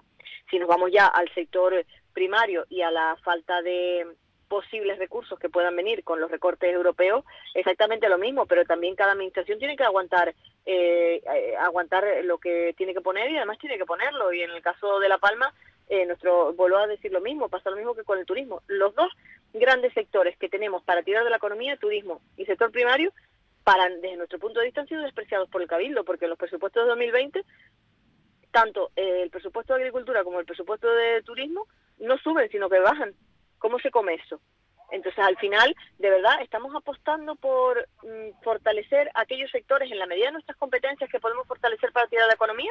Y cuando nos montamos un teatro como el del Plan Volver, diciendo que vamos a meterle una tonelada de millones, 16 millones de euros a la crisis, a la crisis del coronavirus, cuando en realidad mm, sabemos todos, cogiendo el presupuesto en la mano, que lo que le han puesto son los 4 millones y medio de euros para las subvenciones a pymes y autónomos que hemos propuesto nosotros, aunque les moleste mucho que lo digamos, pero es así, y los, el, los casi 600.000 euros para ayudas del sector primario, esas sí específicas para la crisis sanitaria, el resto es el presupuesto ordinario, es decir, los pagos ordinarios que hay que hacer en el día a día de las obras que ya estaban previstas, de los gastos previstos, de los servicios previstos, que no es ningún extra para superar la crisis sanitaria. Y al final eh, te das cuenta de que con, se cuenta eso y se está muy contento y lo que hay es una pasividad absoluta, pero no se está haciendo, no se está poniendo sobre esa ninguna medida real que permita impulsar la economía en esta isla, dada la situación que tenemos, y que partimos donde partimos, de la peor situación de Canarias, que esa es la realidad. Nosotros hemos estado en indicadores económicos desde el 2017 en adelante a la cola del resto de las islas. Bueno, si a eso le añadimos, como tú hacías en el, análisis em, al principio, de la situación que se nos avecina con los recortes europeos, que se tienen que consolidar, pero bueno, que ahí están, que al final es una amenaza que llevamos escuchando muchos meses y que siguen sigue estando ahí, cada vez está con más claridad. Le añadimos los recortes que nos va a seguir la Unión Europea al gobierno de España y por lo tanto los va a hacer a todos los ciudadanos eh, en temas mm, de servicios básicos para poder recibir el dinero mm, de la crisis del coronavirus, eh, de la cumbre que se celebró hace escasamente días, pues si a todo eso le añadimos que tampoco tenemos un sector turístico que intente tirar de alguna manera de la economía, porque no estamos afrontando este, esta segunda oleada del coronavirus, pues con la contundencia que hay que afrontarla, y no estamos hablando de que nos confinemos, a lo mejor lo que hay que hacer es aplicar las normas que ya tenemos y conseguir que esto no se expanda, conseguir que los que nos entran por los aeropuertos sepamos que vienen eh, sin ningún tipo de, de enfermedad, que sepamos que nadie viene infectado de coronavirus, pues que cuando te vas tampoco. Si hubiera ese tipo de controles, y los que viajamos un poquito sabemos que esos controles han ido desapareciendo según han pasado los días, pues nos damos cuenta de que no se está haciendo lo que hay que hacer de verdad para tener seguridad con las personas que nos entran por los aeropuertos y puertos. Y si tampoco tenemos esa seguridad en el sector turístico, ¿qué nos queda, Miguel? Es que si no hay de verdad una apuesta clara de las administraciones, todas en el ámbito de sus competencias, ¿eh? aquí no se, no se puede eximir ninguna, ni ninguna ponerse la mano a la espalda y decir, oye, que esto no es cosa mía. No, no, aquí todas están implicadas. Si hay un momento en el que más implicación tiene que haber de todas las administraciones es ahora. Y desde luego, la crisis sanitaria no puede ser la excusa para no hacer nada. Mire, yo he escuchado mucho eh, y, lo habrá escuchado usted también y todos los que nos oyen en el gobierno de España decir no es que la crisis sanitaria la peor crisis sí sí muy bien. Pero ¿y el resto de y el resto del ministerio no pueden hacer nada sanidad se bloqueó por supuesto. Que era para bloquearse claro vale muy bien. Pero ¿y el resto de ministerios en el gobierno de Canarias oiga, es que sanidad, educación, un colapso absoluto, que vamos a ver cómo empieza ese curso escolar, porque a, todas estas el protocolo que nos ha presentado es una copia del de Navarra, que no fueron capaces ni de quitarle lo de Navarra en algunas páginas. Eh, vale, muy bien, pero ¿y dónde están el resto de las consejerías? Economía, industria, etcétera, etcétera. ¿Esas también están colapsadas? Nos vamos al cabildo. Oiga, pues vale, el, cabildo, mm, ¿en qué le ha afectado la crisis sanitaria? ¿En qué va a recibir menos ingresos? El año que viene, este año no. De momento, este año los ingresos los está recibiendo. Es más, las previsiones que hay para el ayuntamiento y cabildo se han mejorado. Un cabildo que tenía superado y que le ha podido, de, mm, fíjese, de presupuesto no gastado 21 millones de euros. Dígame si no tiene para poder meter, meter dinero en la economía en este año eh, y hacer medidas y acciones que permitan a las tiendas, a las empresas, al turismo, al sector primario, pues caminar con y además avanzar. Fíjese, no solo superar esta situación, sino colocarnos bien. Pero no se hace, entonces al final uno se da cuenta de que a lo mejor lo que no hay es voluntad, porque es que no ve ni coordinación, ni unidad, ni unidad de acción, desde luego, y cuando alguien pide unidad, como en nuestro caso que pedimos unidad en el tema educativo en la isla, bueno, pues se nos vota en contra en un pleno, pero además con un enfado considerable, porque ¿para qué íbamos a pedirle unidad en educación? Porque ya estaban haciendo todo. Todo y, devuelven dinero de beca. En una situación como la que estamos, Miguel, si no aprendemos de la pasada crisis, mire, yo mm, en la pasada crisis que estaba al frente de un ayuntamiento, recuerdo, eh, gente mm, que tuvo que hacer que sus hijos no fueran a estudiar porque la situación estaba muy complicada. Y ahora no tenemos por qué hacer que eso pase. Ahora podemos tener, dado que la previsión es que esta crisis no dure tanto como la otra, afortunadamente, pues hay que poner todas las medidas para que la gente pueda seguir formándose, para que haya un alivio para las familias. Bueno, en eso iba nuestro pacto por la unidad en la educación y al final el grupo de gobierno nos vota en contra, además con un enfado, como le digo, de la consejera correspondiente, pero en este caso Susana Machín, que no lo entiendo. Bueno, pues cuando uno ve todas estas cosas te das cuenta de que lo que no hay es voluntad, ni idea, ni planificación para sacar a esta isla adelante y desde luego para intentar reivindicar lo que nos corresponde. Y si nos vamos al balance del año, te diría, Miguel, que ha sido un balance muy positivo en cuanto a marketing y vender lo que no estoy haciendo, pero un año perdido de verdad para poner acciones sobre la mesa que permitan impulsar la actividad de esta isla, que al final ya no solo estaba mal desde antes de la crisis, sino que ahora puede estar peor. Hmm. Porque hay situaciones que igual no podemos controlar nosotros desde aquí, desde La Palma. Eh, consejera, y, yo sí comparto eh, lo que usted acaba de decir ahora, es decir, la situación de la Unión Europea, eh, con las ayudas al plátano, pues bueno, no, podemos hacer fuerza, pero que, que no depende única y exclusivamente de nosotros. Hay situaciones, por ejemplo, como la de los test en origen o, las o los test en destino para el sector turístico, que el gobierno del Estado mm, tenía que ponerse las pilas. Y, repito que lleva dos meses y al final ni una cosa ni la otra. Y usted ponía el ejemplo y hacía bien de, de Portugal. Pero claro, hay otros asuntos que sí son de consumo interno nuestro. Uno, desde aquí podemos decir, oiga, que el superávit o el remanente, mira lo que intenta hacerle el gobierno a los ayuntamientos de toda España. Claro, desde aquí vamos a levantar la voz, pero no es una cosa que dependa única y exclusivamente de nosotros. Depende del Estado, depende de la Federación eh, Española de Municipios y Provincias. O sea, que no es una cosa que lo tengamos aquí en la mano. Pero hay otros asuntos que sí tenemos nosotros aquí por resolver en nuestra mano. Usted ponía ahora el ejemplo del protocolo turístico y yo si me vengo más cerca aquí a, a La Palma, con toda esta pandemia estamos en plena crisis del agua, en plena sequía. Y eso sí es verdad que ya no es una cosa que podamos mirar para otro lado y decir que esto, esto es culpa de la Unión Europea o esto es culpa del gobierno de no sé dónde. No, no, esto es una cosa ya de consumo interno nuestra, ¿eh? Mira, Miguel, a mí que me gusta hablar claro, la verdad, y yo mm, cuando las cosas las ves claras y sabes que son así y que eh, no tienen ningún trasfondo más que el que ves, eh, yo creo que eh, hay asuntos que realmente no se solucionan o no, se trabaja en ellos porque no se quiere trabajar. Y yo creo que este, si hay un algo que puede definir al grupo de gobierno es que, bueno, quiere vivir de las notas de prensa y de lo que se ha venido haciendo en otros años anteriores y ya está, y esforzarse muy poquito. Y esa es la realidad, porque con muy mínimo, con un poquito de esfuerzo se podrían hacer muchas cositas sencillas, incluso algunas que te piden los sectores. Y un ejemplo es el tema del agua. Yo creo que el gran problema que tiene hoy el, el tema del agua en esta isla y que para, para tener una solución real, consensuada y que permita integrar a todas las partes, es que quien tiene que hacerlo, pues tiene unos intereses que no le permiten hacerlo. Esa es la realidad. Porque, eh, mire, no se puede explicar que desde hace casi un año 27 organizaciones y asociaciones del sector primario de esta isla lleven pidiendo, no que se, fíjense lo que le digo, no que se perfore el túnel de trasvase, sino que se conociera el estado real del túnel de trasvase para ver cuál era la cantidad de agua y ver qué se podía hacer con eso y en el caso de que la cantidad de agua fuera eh, suficiente y se, hubiera salvado el acuífero, perforar. Esa fue la primera petición. Pasaron meses, pasaron meses, se generó conflicto. Es más, el presidente del Cabildo, Mariano Hernández Zapata, y su consejero de aguas, Carlos Cabrera, propiciaron que se generara conflicto. Mm, solo tenemos que ver el ejemplo de las jornadas en el Museo Arqueológico, que después de haberlo pedido tanto los representantes del sector primario, deciden dejarlo fuera de las jornadas porque hacen invitaciones, al final aquello se llena de gente y no les queda otro remedio que meterlos dentro de las jornadas, en unas salas aparte, como si al final esto fuera que no va con ellos. Es un empeño de no querer escuchar y de, y de considerar que tienen la razón y la tienen porque son los únicos que conocen este tema y además porque tienen los intereses que tienen. Y yo creo que esto ha sido el gran error de, la situación en la que estamos hoy. Por supuesto que tenemos el clima que tenemos, por supuesto que tenemos la situación a la que vamos a ir cada vez más meteorológica, eso, eh, de todos los informes en este sentido, eh, mm, Miguel lo dicen así, nuestro clima cada vez se ha tropicalizado más, eso hace que tengamos más periodos largos eh, sin lluvia y cuando las lluvias llegan y llegan copiosas, pues muchas veces son torrenciales. Y eso lo hemos vivido en los últimos años. Muy bien, pero sabiendo eso tenemos que prever para el futuro.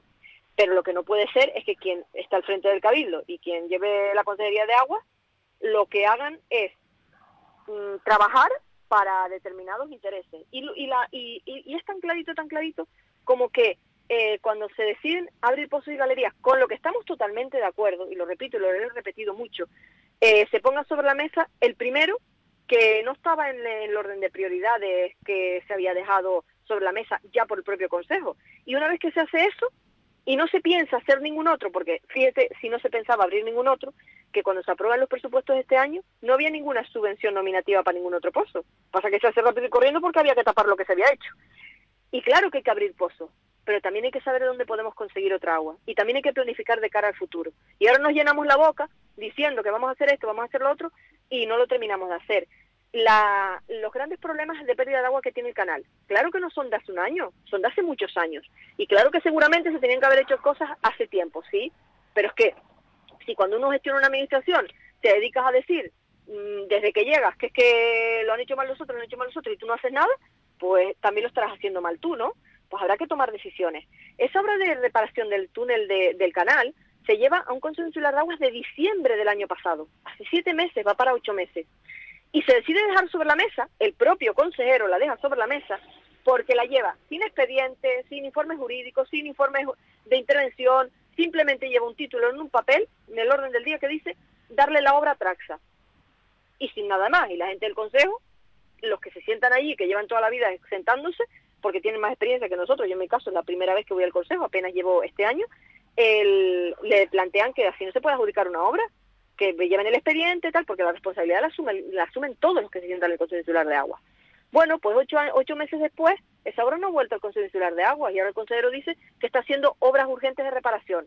Pues muy bien, pero la gran obra que hay que asumir, el gobierno de Canarias tiene dos millones de euros para darle al Cabildo para la reparación del canal.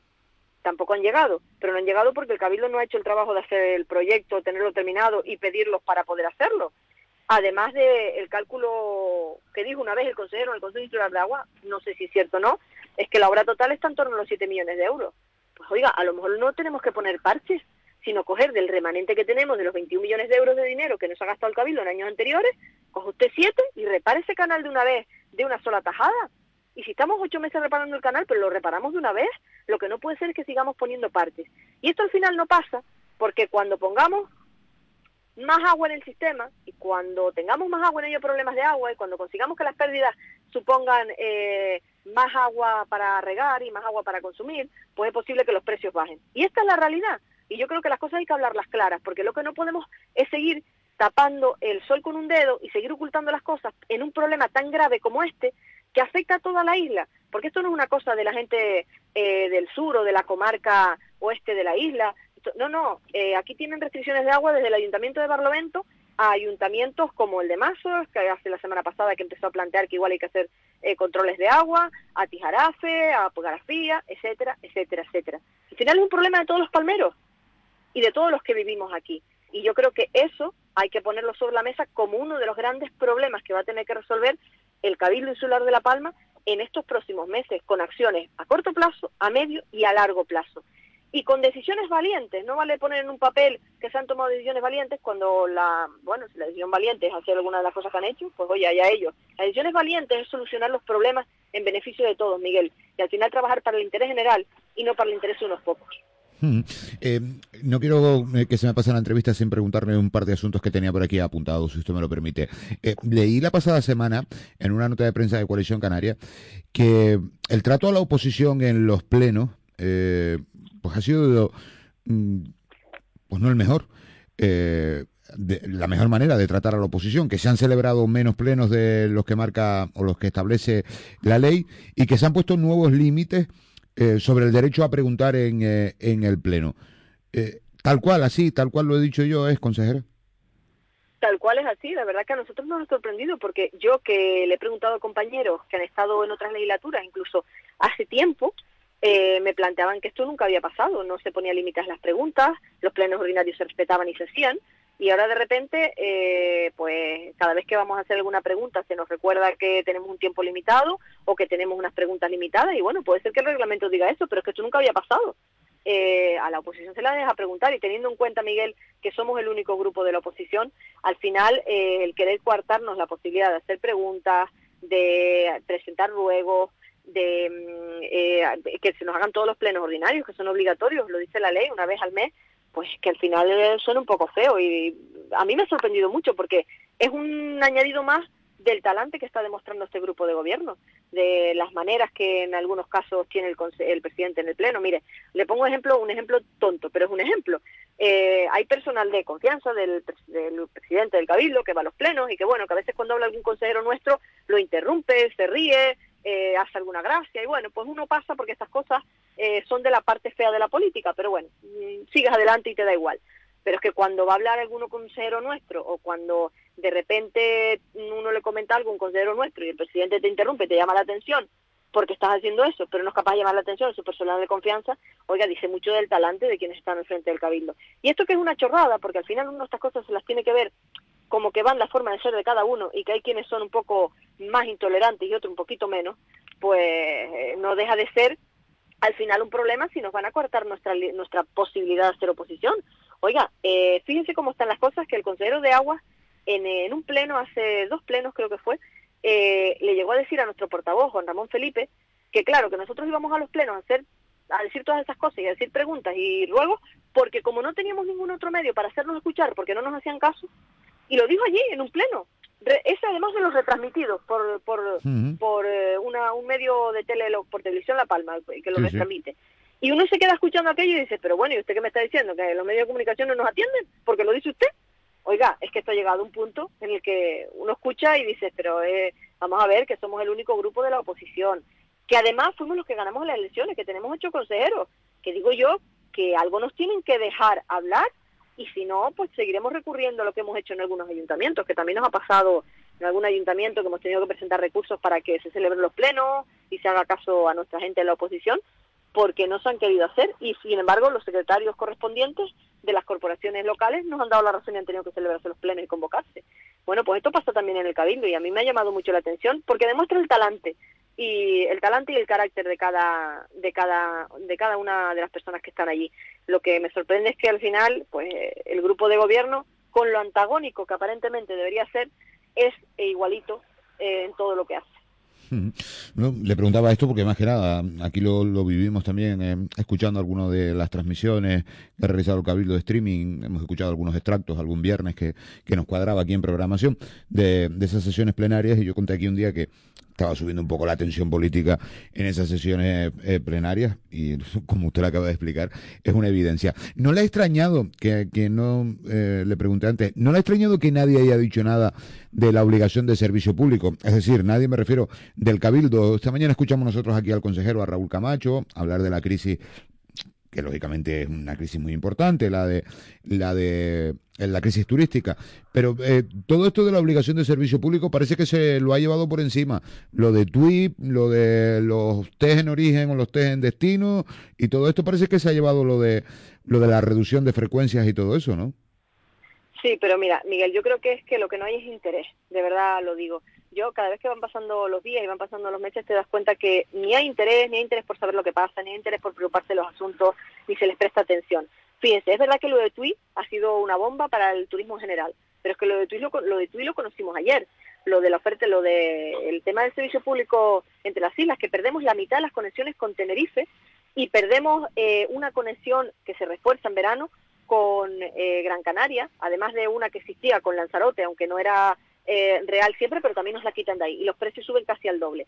Bueno, pues eso, lo único que hemos hablado de ese tema, hemos ido en la visita que hace el, eh, Fernando Clavijo este viernes a La Palma, eh, que visitamos algunas cosas pues del sector primario y del sector turístico básicamente, lo único que hemos hablado de este tema somos él y yo, pero a mí me parece verdaderamente grave este asunto, porque mmm, el gobierno de España, la respuesta que hace, eh, Fernando Clavijo ha pedido la comparecencia del ministro eh, Ábalos para hablar de este tema, que yo creo que es el, más ministro, el ministro más famoso para los canarios, eh, desgraciadamente, no voy a decir que afortunadamente, pero mmm, yo creo que esto es un asunto verdaderamente grave. El gobierno de España dice que bueno, que esto es ahora raíz de la crisis sanitaria. Pues mire usted, ¿qué más le daba? Oiga, ¿se tienen que reducir algunas frecuencias? Se reducen en la práctica, pero no me las quite usted del decreto que dice que son un servicio público obligatorio. Porque si me las quita de ahí, ¿cuándo me las va a volver a poner? ¿Cuándo va a volver a poner el gobierno de España que las conexiones entre La Palma y Tenerife van a ser obligatoriamente 13? Y luego los regulamos. ¿Cuándo va a volver a poner que necesitamos refuerzos con Gran Canaria? Que sabemos que los necesitamos en verano. Oiga, si me los quitas, ¿quién lo va a hacer? ¿Los, los- las compañías aéreas de manera voluntaria no pueden.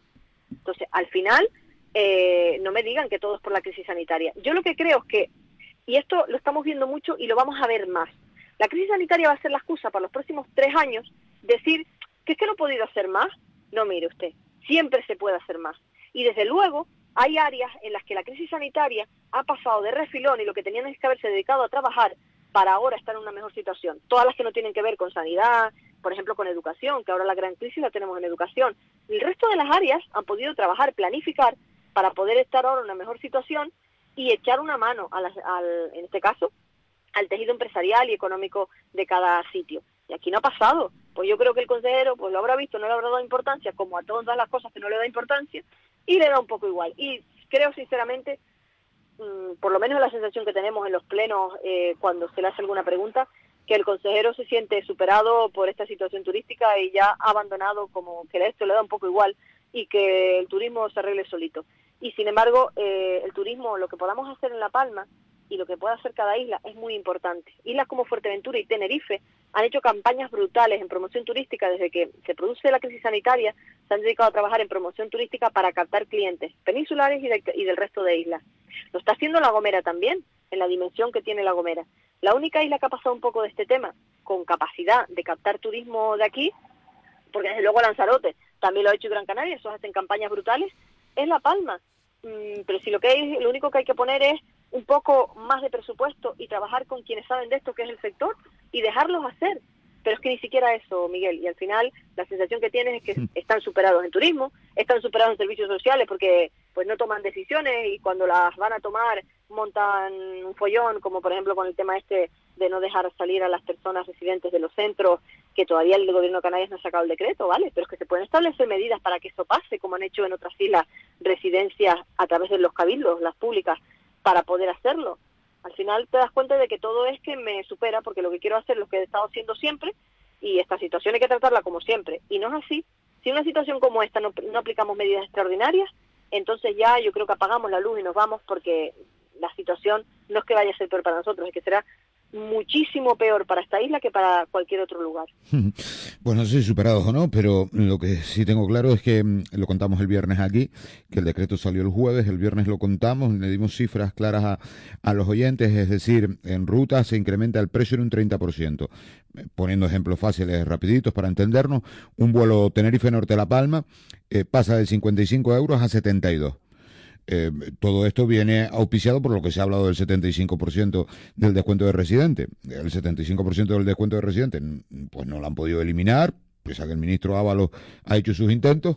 Eh, pero claro, han encontrado esta fórmula eh, que, que al final, si el precio del billete va a estar a 72 euros y son siete frecuencias, pues claro, han encontrado una fórmula magnífica. Y repito que probablemente sea la crisis turística, la crisis de- del agua, el enjambre sísmico o no sé cuántas cosas más, pero veo que esto ha pasado un poco por, eh, por alto. Mm, Y repito, creo que no es cuestión de que un asunto de, esta, ya- de este calibre pueda pasar así por alto. Claro, también me conozco un poquito cuál es el andar mm, y me van a contar luego los políticos de aquí de La Palma que esto no depende de ellos, que esto es una orden ministerial, que esto es una modificación que hace el ministerio. Pero bueno, mm, lógicamente el vecino de, de Punta Gorda, de Mazo de Santa Cruz de la Palma no va a ir a reclamarle al ministro Ábalos. Mm, Tendrá que reclamarle al alcalde que tiene más cerca o al consejero o al presidente del cabildo, al que tiene más cerca. Al ministerio no, no va a ir a reclamarlo. Pero bueno. Consejera, le he robado yo mucho tiempo. Gracias por este ratito aquí con, eh, con nosotros y gracias por su amabilidad, como siempre, ¿vale? Gracias a ti, Miguel, y saludos para todos. Gracias. Nieves Lady Barreto, la eh, consejera de Coalición Canaria en el Cabildo de La Palma. Vamos con los mensajes, poco a poco, para que no se me quede ninguno por detrás y que así tampoco se me vaya a enfadar ningún oyente. Dice uno de nuestros oyentes, Test, AENA no los hace, el gobierno de España no los quiere. Propuesta. El Cabildo, en su carretera, monta una carpa. Y si alguna quiere pasar por debajo de la carpa, tiene que hacerse los test. Eh, los test eh, antígenos no cuestan un euro y casi eh, son tan exactos como los PCR. En la carretera del Cabildo y la isla de los Palmeros. Se puede hacer, solo hace falta tener agallas. Y abrimos todos los telediarios con la noticia. Y con test demostrando que la isla es un destino seguro. Si no lo hacemos, es porque no queremos, dice el oyente. Eh, más mensajes. Nos manda una foto uno de nuestros oyentes. Distancia de seguridad cero, mascarilla cero, ni saben dónde están. Y luego a nosotros nos exigen y nos piden eh, siempre. No les enseño el vídeo por vergüenza ajena.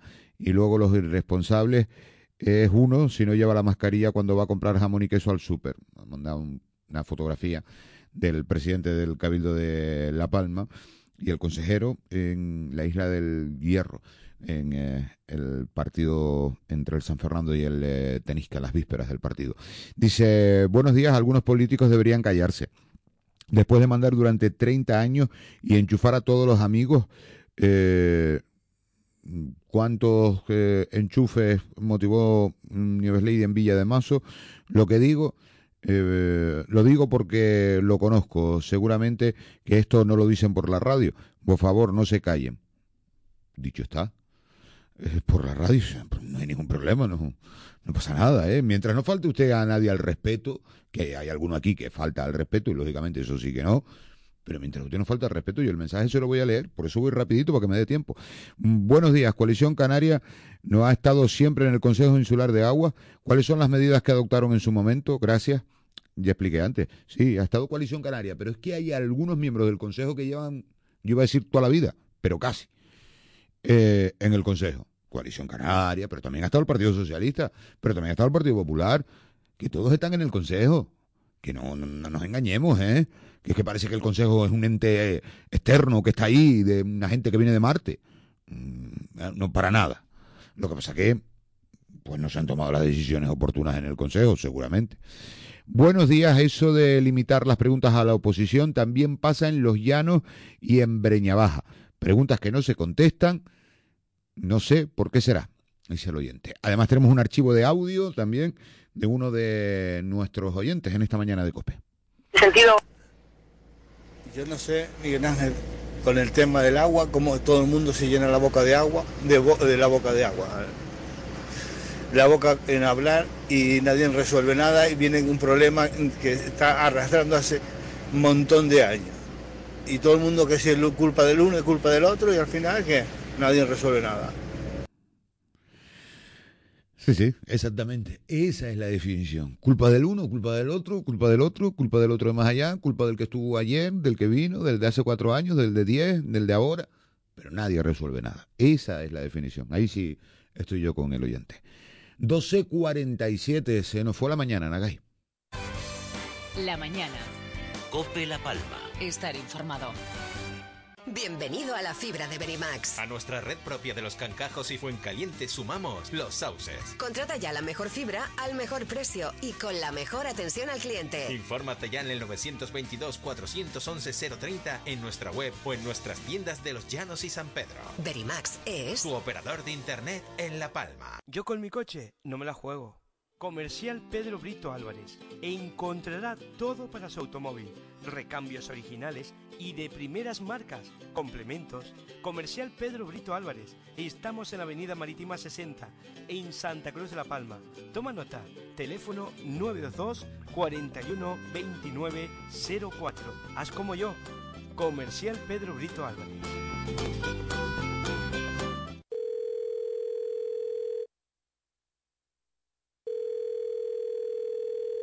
Hola, soy Patricia, de Un Punto por La Palma. En este momento sí estoy en casa, pero quería dejarte un mensaje en mi contestador. Ahora más que nunca es importante separar nuestra basura y generar el menor número de residuos. Es la mejor forma de marcarse un punto por todos los que trabajan estos días por nosotros. Este virus lo paramos unidos. Te has enterado? En Agroisleña ampliamos la validez de nuestras ofertas Steel. Disfruta haciendo lo que más te gusta también en verano. Los mejores precios Steel hasta el 31 de julio. Podrás encontrarnos en calle Las Rosas número 17 en Los Llanos de Aridane y en calle Villaflora número 172 El Socorro, Breña Baja. La Palma, La Isla Bonita. Conocida por su belleza singular, fruto del verde de sus montes, el negro de sus volcanes y la pureza de sus cielos. Imagina que toda esa belleza y pureza pueda concentrarse en una sola gota de agua. Agua mineral natural de la Palma Manantial Barbusano. El agua bonita. La mañana. Cope La Palma. Estar informado.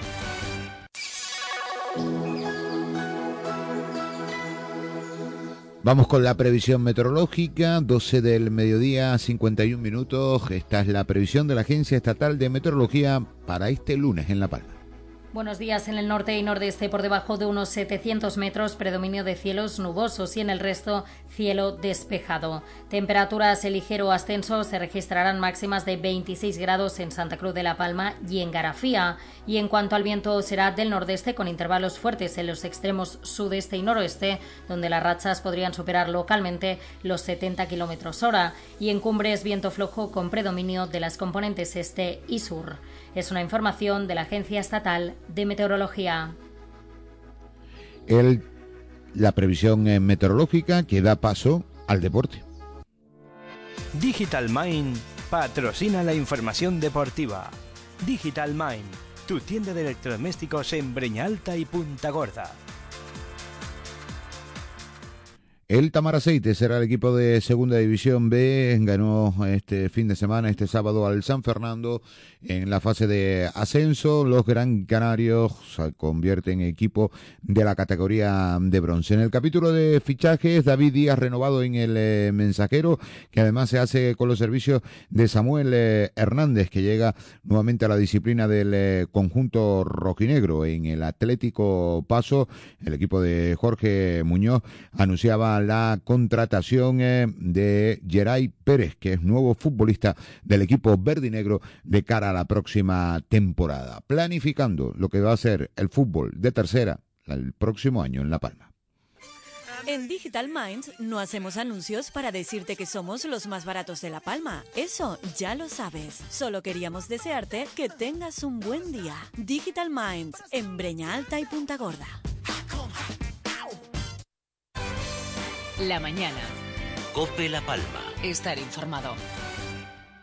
Hija Carmendelia reformó el baño de arriba abajo en el baño barato. Con la crisis y los tipos de interés. Ella es casada y el único tipo de interés para ella que yo sepa es su marido. Y la crisis, otra vez, que lo compró todo en el baño barato. Y allí no hay crisis, que hay buenos precios y buenas cosas accesibles para los bolsillos. chacho. Si hay crisis, no hay que bañarse en baños caros, sino en baños baratos. La misma palabra lo dice. Mira cómo lo sabe. El baño barato en Santa Cruz, en la calle Abenguareme 3 y en Los Llanos, en la calle La Rosa. Dese un salto, Cristiana. Bienvenido a la fibra de Verimax. A nuestra red propia de los cancajos y Fuencaliente sumamos los sauces. Contrata ya la mejor fibra al mejor precio y con la mejor atención al cliente. Infórmate ya en el 922-411-030 en nuestra web o en nuestras tiendas de Los Llanos y San Pedro. Verimax es Tu operador de internet en La Palma.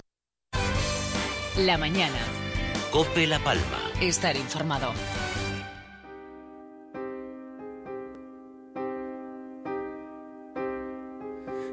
Muero por suplicarte que no te vayas mi vida. Me muero por escucharte decir las cosas que nunca digas, más me callo y te marchas. Mantengo la esperanza de ser capaz algún día de no esconder las heridas que me duelen al pensar que te voy queriendo cada día un poco más. ¿Cuánto tiempo vamos a esperar? Me muero por abrazarte y que me abraces tan fuerte. Me muero por divertirte y que me beses cuando despierte acomodado en tu pecho hasta que el sol aparezca. Me voy perdiendo en tu aroma, me voy perdiendo en tus labios que se acercan susurrando palabras que llegan a este pobre corazón. Voy sintiendo el fuego en mi interior. Me muero por conocerte, saber qué es lo que piensas, abrir todas tus puertas y vencer esas tormentas que nos quieran abatir. Centrar en tus ojos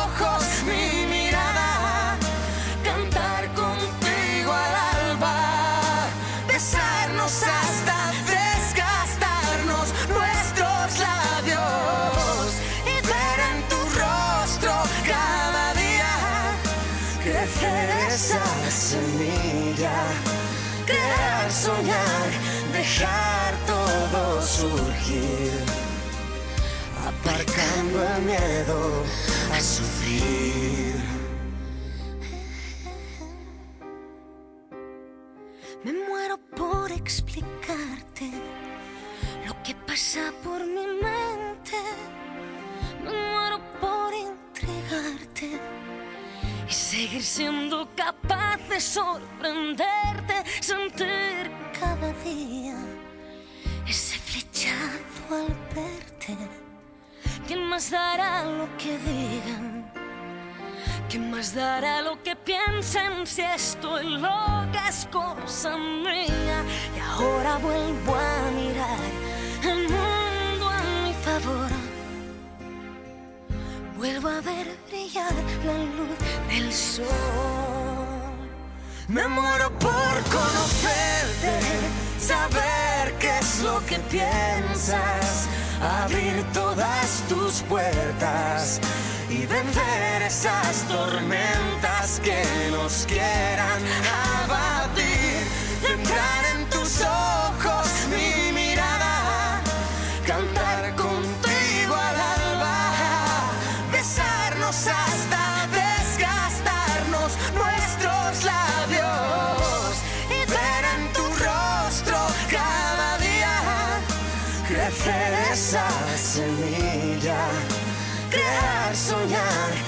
dejar todo surgir, aparcando el miedo a sufrir. Me muero por conocerte, saber qué es lo que piensas, abrir todas tus puertas y vencer esas tormentas que nos quieran abatir. Centrar en tus ojos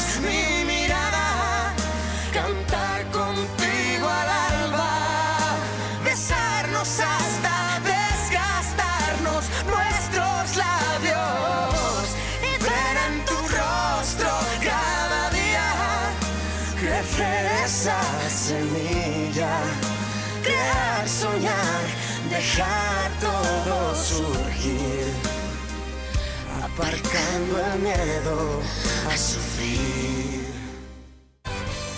La mañana. Cope La Palma. Estar informado. Papá, yo solo tengo 3 euros. Pues yo 10. Mira, yo quiero ese chiquitito. No, papá, mamá ha dicho que es grande. Elijas el que elijas, siempre hay un Nissan seminuevo que encaja para ti, con precios irrepetibles y una financiación a tu medida desde 3 euros al día. Con las garantías de Nissan, para esta ocasión, elige bien tu coche de ocasión. Taller Cutillas, en Breña Baja, en los llanos de Aridane y en todas las carreteras de la isla de La Palma. 922 18 13 96. ¿Lo conoces? Radio Taxi La Palma. Si necesitas un taxi, Radio Taxi La Palma te da el mejor servicio que necesitas. Trato personal en nuestro servicio puerta a puerta. Servicios concertados, aeropuerto, hospital, puerto de Santa Cruz de La Palma, hoteles y ofrecemos servicio en alemán e inglés. 922 18 13 96. Radio Taxi La Palma. ¿Necesita un taxi? La mañana. Cope La Palma. Estar informado.